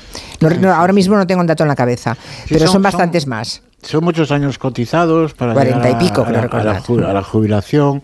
Piensa además que el Sí. nivel de productividad en Francia es muy alto. Están los sectores de la industria de la construcción, por ejemplo, están muy sindicalizados. Se han conseguido No, muchas y los cosas. sindicatos son muy potentes todavía, claro. Y de, claro. de repente lo ven Hmm. volar todo eso. Yo, yo me pongo en el caso y me imagino el cabreo que tendría. Me pongo a bailar tecno como un loco. Ya, en fin, pero vamos, No que puedo. la- esa cosa de mofarse de ella desde la derecha de la tecnohuelguista entiendo. Lo malo de todo esto, y no quiero proponer un gabinete, porque empezaríamos a hacer un gabinete y seguro que Noelia tiene cosas que decir, además de Anton Reixa, ¿no? Y Nuria. Ah, y es que que estas movidas anti-Macron y ante la mm. jubilación dos años antes de lo que está marcado ahora en Francia pueda favorecer a Marine Le Pen. O sea, siempre favorece a la extrema derecha. Mm. eso, es lo que, eso es lo que más inmoviliza, ¿no? Porque, bueno, si haces algo, o sea, no puedes hacer nada hay, que, hay, que, quedarse quieto. Y que te registraría, registraría ese peligro, Julia, en, lo que son los, los, chalecos amarillos y en esa... Ya, más que en la huelga de ahora. Y esos jóvenes incontrolados. Tú piensas que, por ejemplo, las manifestaciones del primero de mayo, que empezaron a las 2 de la mañana, acabaron a las 10 de la noche, porque en cuanto acaba, digamos, la manifestación formal convocada por los sindicatos, saltan una especie de, como hormigas enmascarados que, que ponen a arder París. Entonces, ese, ese ambiente yo creo que es el que efectivamente puede eh, beneficiar a Le Pen, que de momento está muy callada. De momento está muy callada. Bueno, estará esperando a recoger los frutos seguramente, ¿no? Si le va mal a Macron, pues eso mm. veremos qué pasa, ¿no? En las próximas presidenciales. De hecho, si estuviera si estuviera motivada con unir sus votos a los de mm. Mélenchon, hubieran ganado la moción de censura contra Macron y no, no lo han hecho. Mm. Eh, es una labor. ¿Algo que decir, Noelia Dánez, al respecto? es que yo llevo, llevo toda la mañana trabajando en una pieza un poco sobre este tema de la movilización que está por venir y que no nos salgan en España unos chalecos amarillos. Claro, la cuestión es organizar la movilización de manera que se canalice en favor de la reforma y de la transformación, ¿no? Y, no, y no en otro sentido, eh, pero estamos viendo... Pero puede ser el contrario, ¿eh? puede ser el contrario, efectivamente. Lo que pasa es que hay que estar preparadas porque el año 24 es un año muy difícil por los resultados de las elecciones y porque la situación económica se va a complicar. Entonces, bueno, eh, estamos eh, con el shock pospandémico, no nos hemos movilizado porque hemos estado encerradas mucho tiempo, porque mm. tenemos una ley mordaza en España que dificulta mucho la protesta, pero yo creo que hay que empezar el año 24 conscientes de que deberíamos estar ¿Vas a bailar tecno, Noelia? Vamos a bailar Bueno, yo voy a bailar siempre. Una revolución que no se baila, pues no es mi revolución, claro que sí. bueno, vamos a hablar de, la primera esposa de Albert Einstein. Ay, ay, ay, ay, madre mía. Un sabio, un sabio. No, no, no, la sabia es ella. Ella la sabia. Ella es una, era, vamos, no es, era una científica. yo dormí en Río de Janeiro en la misma habitación que durmió Albert Einstein. ¿Con cuál de sus mujeres? Eh, no sé con cuál, lo ah. ponía en la puerta, en el Hotel Gloria que está en, Río de Janeiro, y ponía en la puerta, aquí durmió Einstein. Pues hablemos de su primera esposa, que es una científica serbia llamada Mileva Marik, y hay una serie por lo visto que se llama Genius, tengo ganas de verla, no, no, la he visto la verdad, y creo que no tengo plataforma para verla, pero bueno, es una serie que en la primera temporada está dedicada a Einstein, y bueno, de ahí le ha venido a Noelia el interés por su primera mujer, a la que trató fatal, bueno, creo que a todas las mujeres hasta fatal. Escuchemos el tráiler. Albert. Albert. Albert. Albert. Einstein. ¿Me da su autógrafo, señor? Yo quiero ser científico, como usted. Hola. ¿Desea algo? Albert Einstein. Su reputación le precede. Esperamos un verdadero rebelde. Que hable.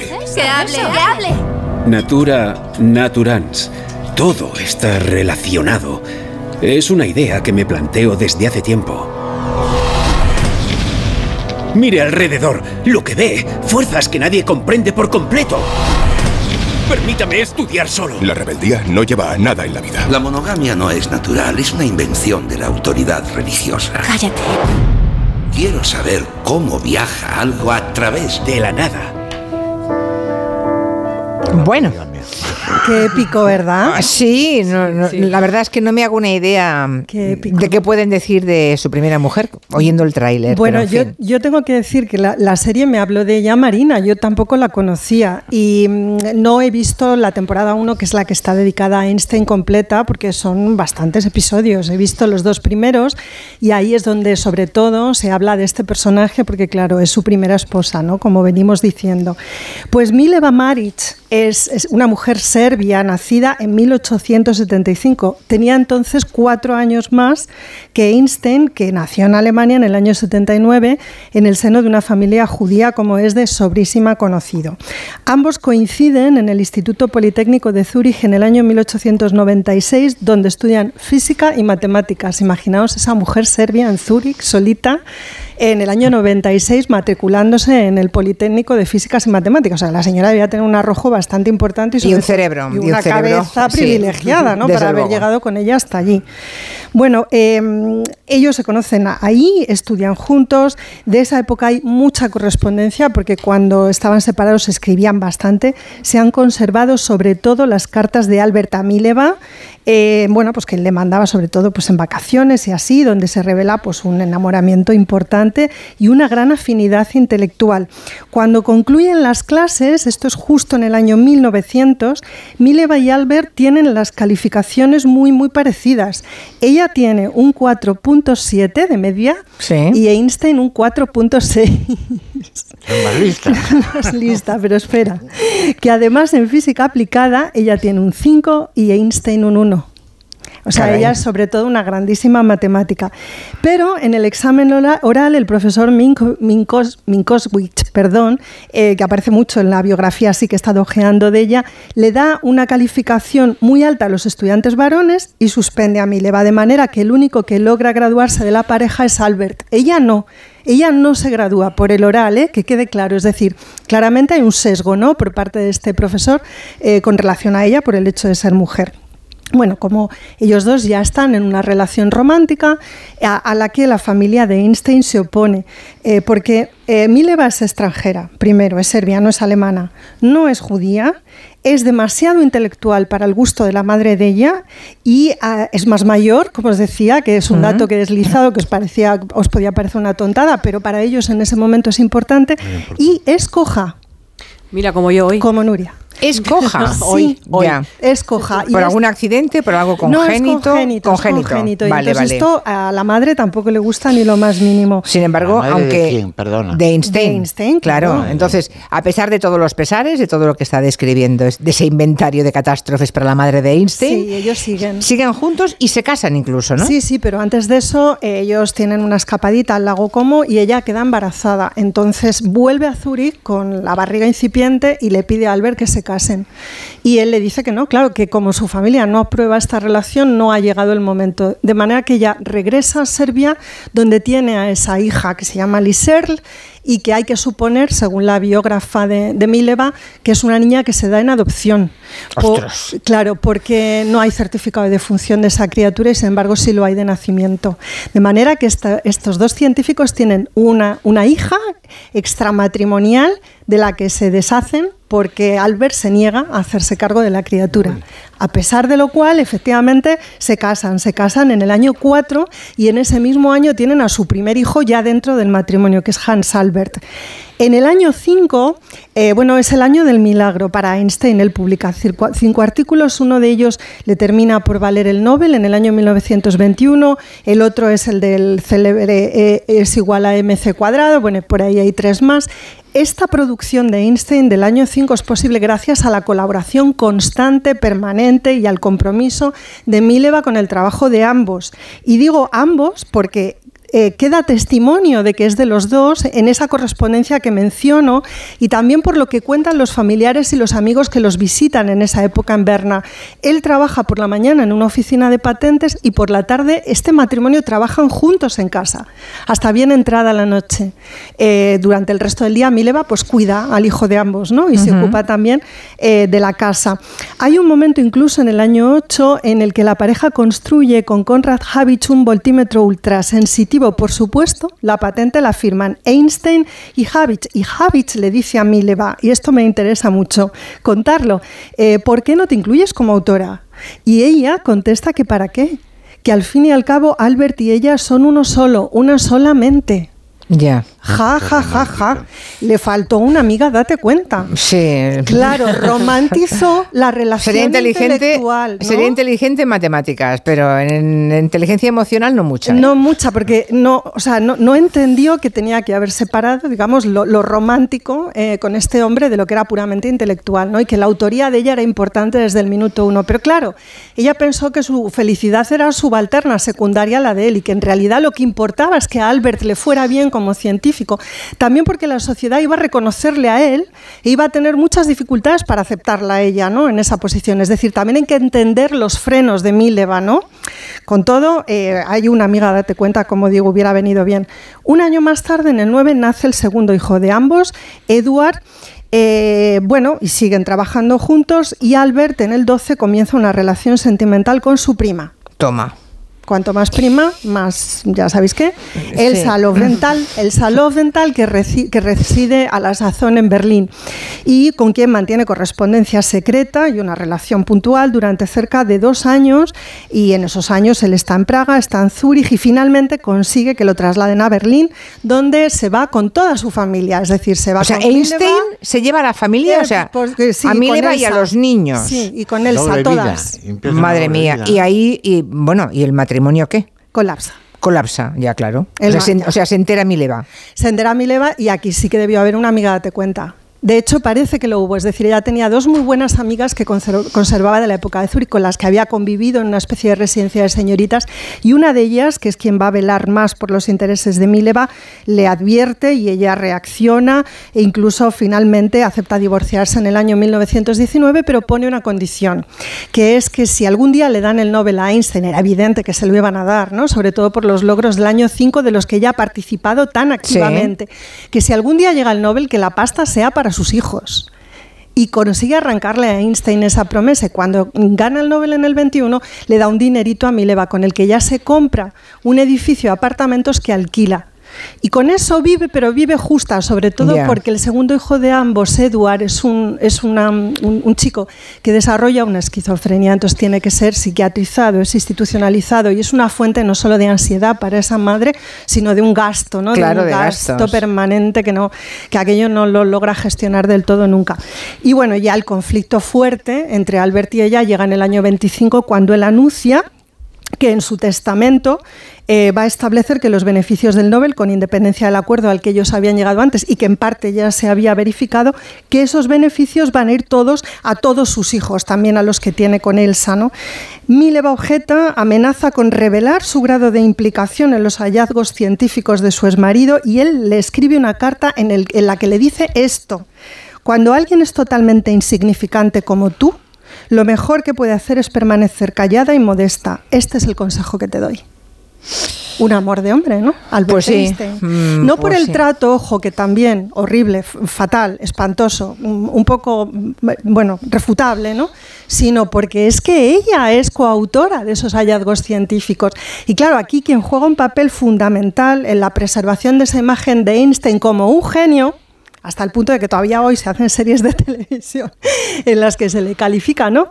Eh, bajo, esa, bajo esa palabra, es el Einstein's State Executor, es decir, que son ellos quienes se encargan, eh, Helen Ducas y Otto Nathan, de que se preserve el mito de Einstein, no el mito del genio. Ya. Que parezca que es un Pero es hombre verdad. solo. Ya, él solo, pero bueno, pero ya ha permanecido callada, es decir, que le- otra, eh, o sea, Einstein le dijo, eres insignificante, aunque él sabía que no, Sí. y ella se lo cree y no hace nada. Pues no hace nada porque la que le había recomendado que se separaran, esa amiga que le hizo el date cuenta en un momento tan importante de su vida, le dio un segundo date cuenta. Le dijo, eh, mira, tú tienes que hablar con la prensa, amiga. Porque tienes que contar Y de no lo que lo va hizo. esto. Y no lo hizo. No Y lo se hizo. puso en contacto con medios serbios y la prensa fue a casa de Mileva y le pidieron una entrevista y no quiso darla. Ya. Bueno, hay- Porque hay- no hay- se sintió capaz. Perdón, Antón, y con esto ya termino.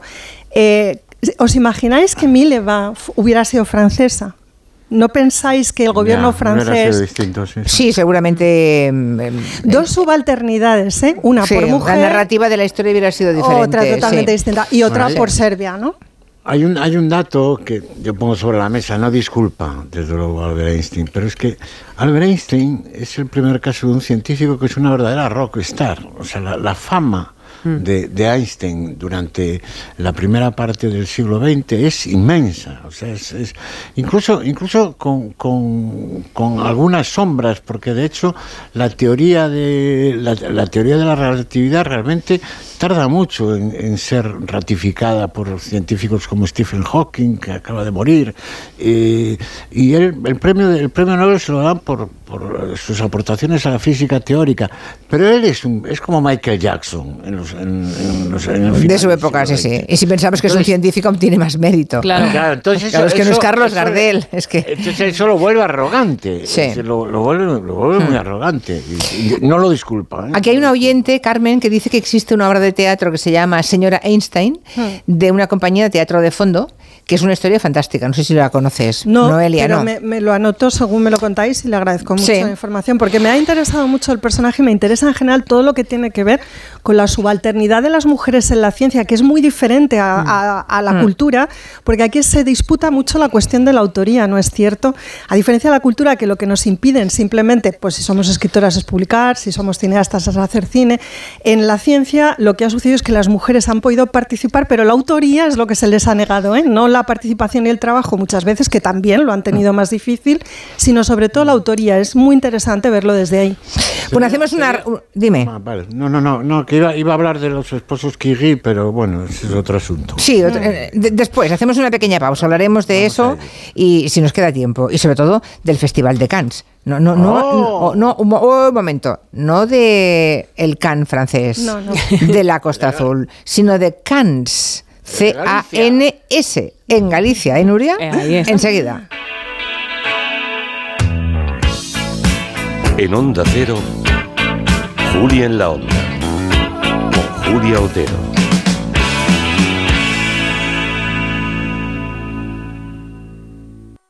Para estas vacaciones quiero una playa de esas que ¡buah! Punta Cana. Sí, eso quiero, lo necesito. Porque estoy del pipi, rin, rin, meme. Nueve días. Punta Cana nueve días, todo incluido desde 850 euros. Más de 50 años conociendo a millones de viajeros hacen que hablemos viajero. Por eso podemos darte el viaje que necesitas al precio que necesitas. Alcon Viajes, sabemos de viajeros. Con el nuevo club Cepsa Go acumulas saldo en Cepsa y también en Amazon, en eDreams y mucho más. Espera, espera, espera. Entonces es Go de me pillo algo que esté muy bien valorado y acumulo un saldo para llenar mi depósito. ¿Es eso, no? Pues sí, y en Cepsa acumulas hasta 6 céntimos por litro. Entra en cepsa.es y únete. Ahora mismito. Da la vuelta al ruedo con Energisil y olé. Energisil con ginseng ayuda a mantener buenas relaciones sexuales. Triunfa con Energisil Vigor. Después de un largo paseo, sacas de la mochila una botella de agua. Bebes el último trago y guardas la botella de plástico para después depositarla en el contenedor amarillo para que se convierta en la mochila de alguien. En la economía circular, recicla siempre las botellas de plástico en el contenedor amarillo para que el mundo no deje de girar. Ecoembes. Reduce, reutiliza, recicla. Hipercor y Supermercado El Corte Inglés te ofrecen un 50% de descuento en la segunda unidad de muchísimos productos. Y ofertas increíbles como esta. Pescadilla de lonja española, pieza de 1 a 2 kilos, solo 6,99 euros el kilo. En Hipercor y Supermercado El Corte Inglés. En tienda web o app. Precios válidos en Península y Baleares. Entonces, ¿con la alarma nos podemos quedar tranquilos aunque solo vengamos de vacaciones? Eso es, aunque sea una segunda vivienda. Si se detecta cualquier cosa, nosotros recibimos las señales y las imágenes. Y sobre todo, la policía también podría comprobarlas, e incluso desalojar la casa. Y con la app puedes ver tu casa cuando quieras. Y si es necesario, viene un vigilante a ver si está todo bien. Protege tu hogar frente a robos y ocupaciones con la alarma de Securitas Direct. Llama ahora al 900-272-272. Todos necesitamos que nos cuiden, que se preocupen por nosotros, que nos echen una mano. Todos necesitamos prevenir. Por eso nace Calenda, tu nuevo servicio de medicina personal que hace de la prevención la nueva forma de entender la salud. Calenda, tu médico personal. Un servicio del grupo Nueva Mutua Sanitaria. ¿Sabías que en Madrid tenemos la mejor escuela de negocios de España y la tercera de Europa, según el mejor ranking del mundo, el del Financial Times, con seis campus en Europa? ESCP Business School es la escuela de negocios número uno de España y la más internacional. ESCP Business School, somos la número uno. Infórmate en somosescp.com. Somos E escp.com. Si tiene joyas de firma o artículos de oro y plata, llame al 91 534 6706 o vaya a la Plaza San Juan de la Cruz 9. Si tiene joyas de firma o artículos de oro y plata, llame al 91 534 6706 o vaya a la Plaza San Juan de la Cruz 9. Le pagarán el mejor precio al momento y también bolsos de Vuitton, Chanel y Hermès. La justicia europea ha reconocido el derecho de los hombres a cobrar el mismo complemento que las mujeres en su pensión de jubilación. Si es padre de dos o más hijos y se jubiló entre enero de 2016 y febrero de 2021, en padresjubilados.com le ayudaremos a incrementar su pensión hasta un 15% desde su jubilación y para siempre. Padresjubilados.com. Solo cobramos si usted gana. Disfruta la cocina asturiana en Restaurante Couzapin. Las mejores faves de Madrid, excelentes productos de temporada, esmerada atención. El sabor de Asturias está en Couzapin. Si es que ya lo digo yo siempre, dúchate que sale económico, pero eso sí, hazlo en un plato de ducha de Duchamanía. Hazme caso, ¿no ves que una bañera tiene más peligro que meter los dedos en un enchufe? Y mira que son bonitos los platos de ducha de Duchamanía. Oye, con suelo antideslizante, sus mamparas para entrar a vivir, pues eso, dúchate que sale económico y llama a Duchamanía, que no me enteré yo que no lo haces. En Madrid, Paseo del Molino 6, 91 468 4907 y duchamanía.es.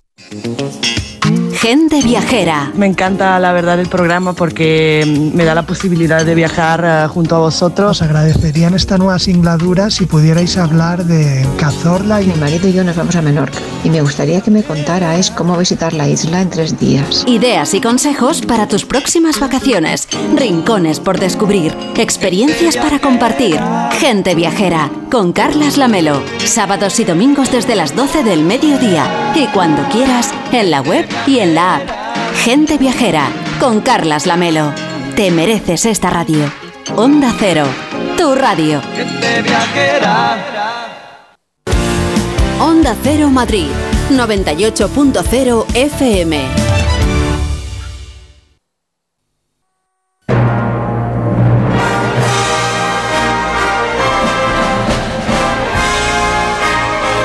Antes de que hablemos del Festival de Cannes, en el Cannes de Galicia, ah, que sepas, Noelia, que hay un señor que, que está poco rebotado que dice, ahora resulta que Einstein era un machista y sus logros son gracias a su mujer. Nadie ha dicho eso.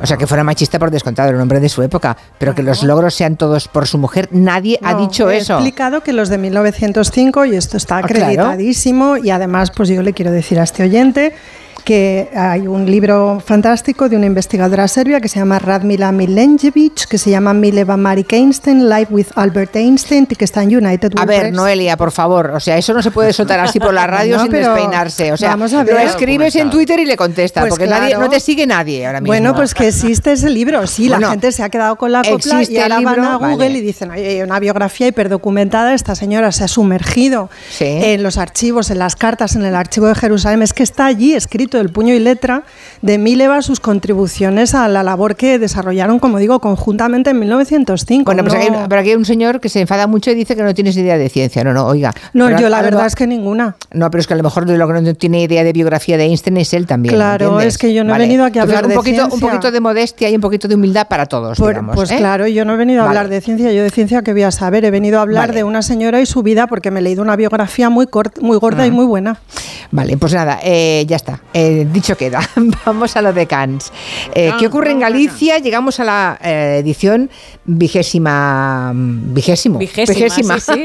Yo decía vigésimo tres, no, no, era 20 años, 20 vigésima. años. Sí, La edición vigésima del cine más especial de, de este país. A ver, es un cuenta, festival muy especial y aquí ya sé que hay una voz de fondo, un coro que va a estar todo el rato diciendo, es verdad, es verdad. Ahora- Ahora, ahora le preguntamos a Antón, que es máximo protagonista en esta historia también. Este es un festival que representa la esencia de lo que han llamado el agroglamour, donde no hay limusinas para llevar a los actores, pero hay tractores transportando a esos actores, hay otros carromatos. Tiene mucha gracia verlo. Claro, no hay escenarios iluminados con 20.000 LEDs, pero se actúa en los gallineros del pueblo, los cobertizos de casas particulares Ah, que Claro. los habitantes, que los lugareños están cediendo para que se puedan proyectar las películas. También es un festival donde no hay food trucks para la ocasión, esos puestos de comida no tan modernos, sino el bar del pueblo, que en esos días pues abandona el menú diario para vender bocadillos. Y todo el pueblo participa en este festival de cine, porque sobre todo es cine principalmente gallego y con un foco también a, a otro cine español que también está por ahí y, ¿Y hay empieza a premios- hay premios y todo? Hombre, claro. Ah, vale, claro, vale. claro. Es un festival en el que también participan colegios e institutos. Este año se esperaban como Muy 500 participativo.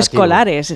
Sí, es muy sí. participativo, lo, lo organizan los vecinos, los vecinos colaboran. Qué bien. Están Pues qué maravilla. Pone de 500 niños de colegios, claro, varios, distintos claro. colegios, institutos lo, lo visitan, hacen Ellos llevan tra- actividades. Llevan, trabajando desde el martes y el día grande va a ser mañana sábado, pero desde el Exacto. martes llevan trabajando y haciendo cosas. Un día muy grande porque llegamos, como decía Julia, ¿no? La vigésima edición. Eh, en este año el premio de honor se lo va a llevar el actor Luis Taera y el primer premiado, para recordar un poco mem- el memorial, es que el, el primer actor que fue premiado en este festival fue Luis Tosar. Y también este año vamos a tener visitas ilustres como de la actriz Natalie Poza o Javier Gutiérrez, ya están allí en el festival, han llegado hoy. Y actuaciones musicales, por ejemplo, de Los Punsetes. Que no pase un día sin que des tu opinión de mierda. Hombre, perdón, ¿eh? bueno. Un día sin que cuentes. Grandísima canción, una de las preferidas de nuestro arquitecto David García Senjo. Que no pase un día sin que des tu opinión de mierda. Sí, Fantástico. sí, sí, Los sí. Toda la letra Por cierto, deduzco que Luis Taera irá físicamente a recoger el premio. Seguro. Seguro. Hombre, ¿cómo seguro se va a perder sea. Luis Taera este festival? Vale, vale, vale. Ha, ha ido mucho, ha ido mucho y tú no sabes lo que representa eso para nosotros. Es decir, eh, Cannes, sin perder su, su glamour underground y todo su sabor, es la intersección de todo el sector gallego. Es decir, es, es donde coincide el cine de autor, el cine más comercial, los más premiados como Faera en los dos últimos años. Y bueno, yo, yo tengo que decir que, que que no sé si fue una casualidad o un error. Yo tengo el premio Pedigrí, el premio de honra por Sí. trayectoria se llama Pedigrí porque eres como un perro, un can. Y, y Claro. consiste, en- hay un Hall of Fame, un paseo de la fama, consiste en que en una placa de, de hierro, de cemento fresco, tú te tienes que poner de rodillas y con tus nudillos mar- marcar ahí. Y- y el premio Pedigrí. Yo estoy mira, medallas de oro de las bellas artes, lo que quieras. Pero El de Cannes, ya, ya, ya, no ya. me lo saque nadie. que Porque tú, Antón, tú has sido premiado, pero posiblemente también jurado del festival, ¿o no? Sí, alguna vez, alguna Sí, vez ¿no? he sido jurado. Ah, Tenía que estar mañana y no puedo. eh, pues bueno, he mandado un escrito porque tengo que trabajar en, en Lugo, pero, pero estoy, estoy continuamente hablando con los organizadores y bueno, cada año, cada año es mejor. Claro, es, además- es increíble, es increíble cómo, cómo- Alfonso Pato es el, El director. Ujú. que es un gran, gran periodista. Yo, yo he hecho aquí crónicas basadas en, en textos de Alfonso Pato. Y, y lo- yo no sé cómo tiene, pero inventa, tematiza el festival de cada año, lo- busca los invitados. Aquí la gracia, la gracia desde luego es eh, que se- es una idea brillante, tiene que encenderse esa bombilla que un día digas, hombre, si el pueblo se llama Cannes y lo de claro. Francia suena igual, coincidiendo en el tiempo, montemos un festival. O sea, eso es, eso es pura retranca gallega. Claro, eso sí es que pero, casi como una claro. broma, como una broma entre amigos así. Es una broma entre amigos que di- a que no hay de montar algo. ¿Y Esos se monta? amigos que Sí. no esperaban que se profesionalizara ni que, ni que creciera de esta forma el festival, que al final ya tiene categoría de festival de cine y tiene todo el respeto del mundo y además, Sí. pues como dice Antón, ¿no? Eh, no hay más que pensar en, en- en qué premio sería el preferido de Antón y él siempre elige el Festival de Cannes. Cambiemos de tercio. Porque Antón Reisa nos quiere ahora contar una historia Ah. con mucha magia que empieza en el tema de las salas, el lugar en el que vemos las películas. Bueno, suena, ¿No? suena por segunda vez cinema, la sintonía de cinema para Sí. Eh, hace unas semanas yo hablé aquí en el Comanche de un ciudadano de la villa de Leiro, cerca de Ujú. Orense, que en una villa de apenas 3.000 vecinos en este momento abrió hace más de 10 años un cine, una sala de cine en 3D y la mantiene con todo su esfuerzo.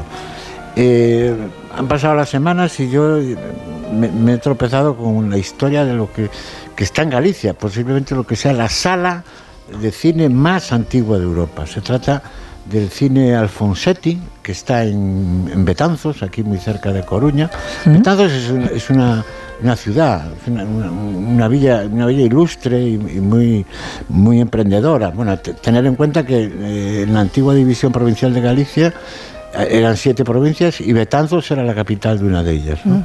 Y entonces en, en Betanzos en 1886 Mariano Alfonsetti habilita el refectorio de un convento para hacer allí una, unas- un centro de reunión, pero realmente el, que tiene la, responsabilidad de mantener eh, el prestigio la trayectoria de- del, del cine Alfonsetti es la, la familia Pita. Claudino Pita eh, se hace cargo del local en 1897, ya desde el primer momento lo dedica a espectáculos visuales, aquello de la linterna mágica, las hembras chinescas, el zótropo, eh, y bueno, hay una casualidad que hace que llegue el primer proyector a, a- esa sala. Y es que llegan unos portugueses a Coruña que tenían la patente de los, de los Lumière para el proyector. Resulta que en Coruña ya la patente estaba ejercida por Celier, un, cineasta de, de origen francés que se estableció muy pronto en Coruña. Pero entonces eh, Claudino Pieta tiene la habilidad de atraer a estos portugueses a Betanzos, que está a 25 kilómetros de ¿Y Coruña. les compra el proyector? Sí, sí. y- Anda. y- bueno, se los compra o no sé, o le Sí, mete- el, de- sí, el el derecho de la patente. O el derecho. Vale, vale, vale. Pero bueno, obviamente se materializa en el proyector. El proyector originario está hoy en, un en un museo, se conserva como, como está. Y, y es increíble, es increíble la historia que se ha mantenido hasta hoy. Hoy sigue en funcionamiento. Hoy es- ¿Como sala de cine? Sí, sí, como sala de cine ya no es una sala de cine comercial, pero estoy seguro que esta tarde o este fin de semana algo va a pasar en el cine Alfonsetti de, de, de Betanzos. Eh, es muy curiosa la vida de la familia Pita y de Claudino Pita, es un tipo emprendedor. eh, aporta, tiene que ver también con algo que conoceréis de Betanzos, tú, tú, Julia, sí, que es lo del globo de Betanzos, porque Sí. el día de San Roque en, Betanzos, en el centro de la villa, pues elevan un, un globo al espacio y eso es una tradición de, de- de- bueno, pues de, de- de- de- de 1900 y muy poco, ¿no? Claudino también fue el responsable de la primera iluminación del Parque del Retiro en Madrid. Y la sala sigue en activo. Y Bueno, último- y sigue siendo de la familia esta Sí, sala. sí, ah, sigue siendo lo mismo, ¿vale? El último responsable es Jaime Pita, que es un hombre muy conocido en Galicia por- Mm. porque fue político y muy activo en los gobiernos de Fraga. Y también reproduce lo mismo que aquel vecino que yo contaba de Leiro. También tiene la fascinación por Cinema Paradiso Ajá. y llegó a conocer a Jacques Perrin, otro de los actores que interpretó a Totó, el protagonista de. Cine Paradiso. Y, y cerramos el círculo, vamos ya, con la música. Cerramos el círculo ahí, y ahí, ahí está. Bueno, pues, Betanzos. pues pasamos de la música de Cinema Paradiso que hemos puesto para ilustrar esta historia de ese cine tan antiguo, el más antiguo de Europa, dice, dice a Anton Uno de los más antiguos. Uno de los Uno más de los antiguos. Dejamos esa, esa música nostálgica y vamos a otra con mucha más marcha, más propia de un viernes a esta hora, porque este fin de semana hay un musical que explora la rumba catalana que se llama Chacapum. Ahí lo tenemos. Camina, y ahora vengo yo a cantárselo. ¿Dónde actúan? Ahí se están representando en el Teatro Victoria de Barcelona. Es un musical que es teatro, es concierto, es un poco de todo y cuenta la historia de su protagonista, que es el cantante y músico Litus, el frontman de la banda de Leitmotiv, que todos recordáis, que rememora su vida y sus inicios como cantante en un pub de la Costa Brava, mientras se sumerge en la historia de la rumba catalana. Y entonces por ahí pues vamos a escuchar canciones de Peret, Gato Pérez, Los Amaya y vais a salir de ahí pues como salimos del Comanche bailando hasta el 28 de mayo. Oye, los Amaya que eran de Ferrol. ¿eh? Los Amaya, perdona. Eran de Ferrol. Los Amaya son de Barcelona, ¿no? Nacieron en Ferrol. Luego se ¿En serio? Bueno, pues yo los hacía Todo el más de nacido en Ferrol. Eso lo sé yo. sí. Bueno, los gallegos nacen para donde quieren también, ¿no? Es Los gallegos somos así. Bueno, pues nada, para los amantes de, de la rumba, ya saben, Chacapum. Esto ha hecho gira además, ¿no? Sí, Esta- sí, sí. este sí. musical. Ahora está en Barcelona, bonito el ha estado en Madrid y, Sí. y seguirá girando. O sea, lo veréis cualquier día al lado de casa. Mm. Y acabamos con el gran Gato Pérez. Un paisaje, barca, cielo y. Inolvidable Gato Pérez que nos puso a bailar en el año 86 y que se nos fue tan pronto, tan pronto. En el 89. Sí.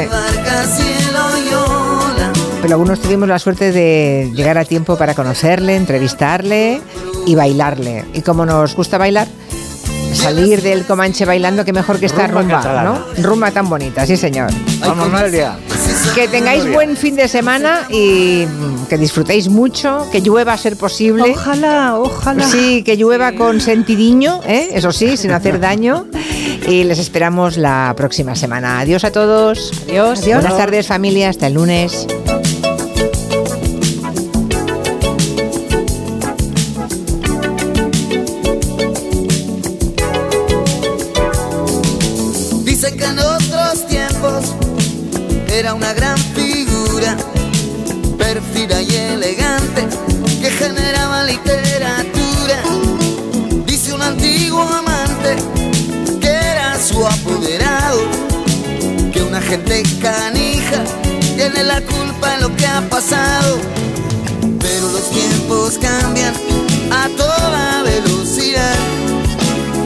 Pase el cometa, ella volverá a hablar. En un pasaje barca, cielo y ola. En Onda Cero, Julia en la Onda, con Julia Otero.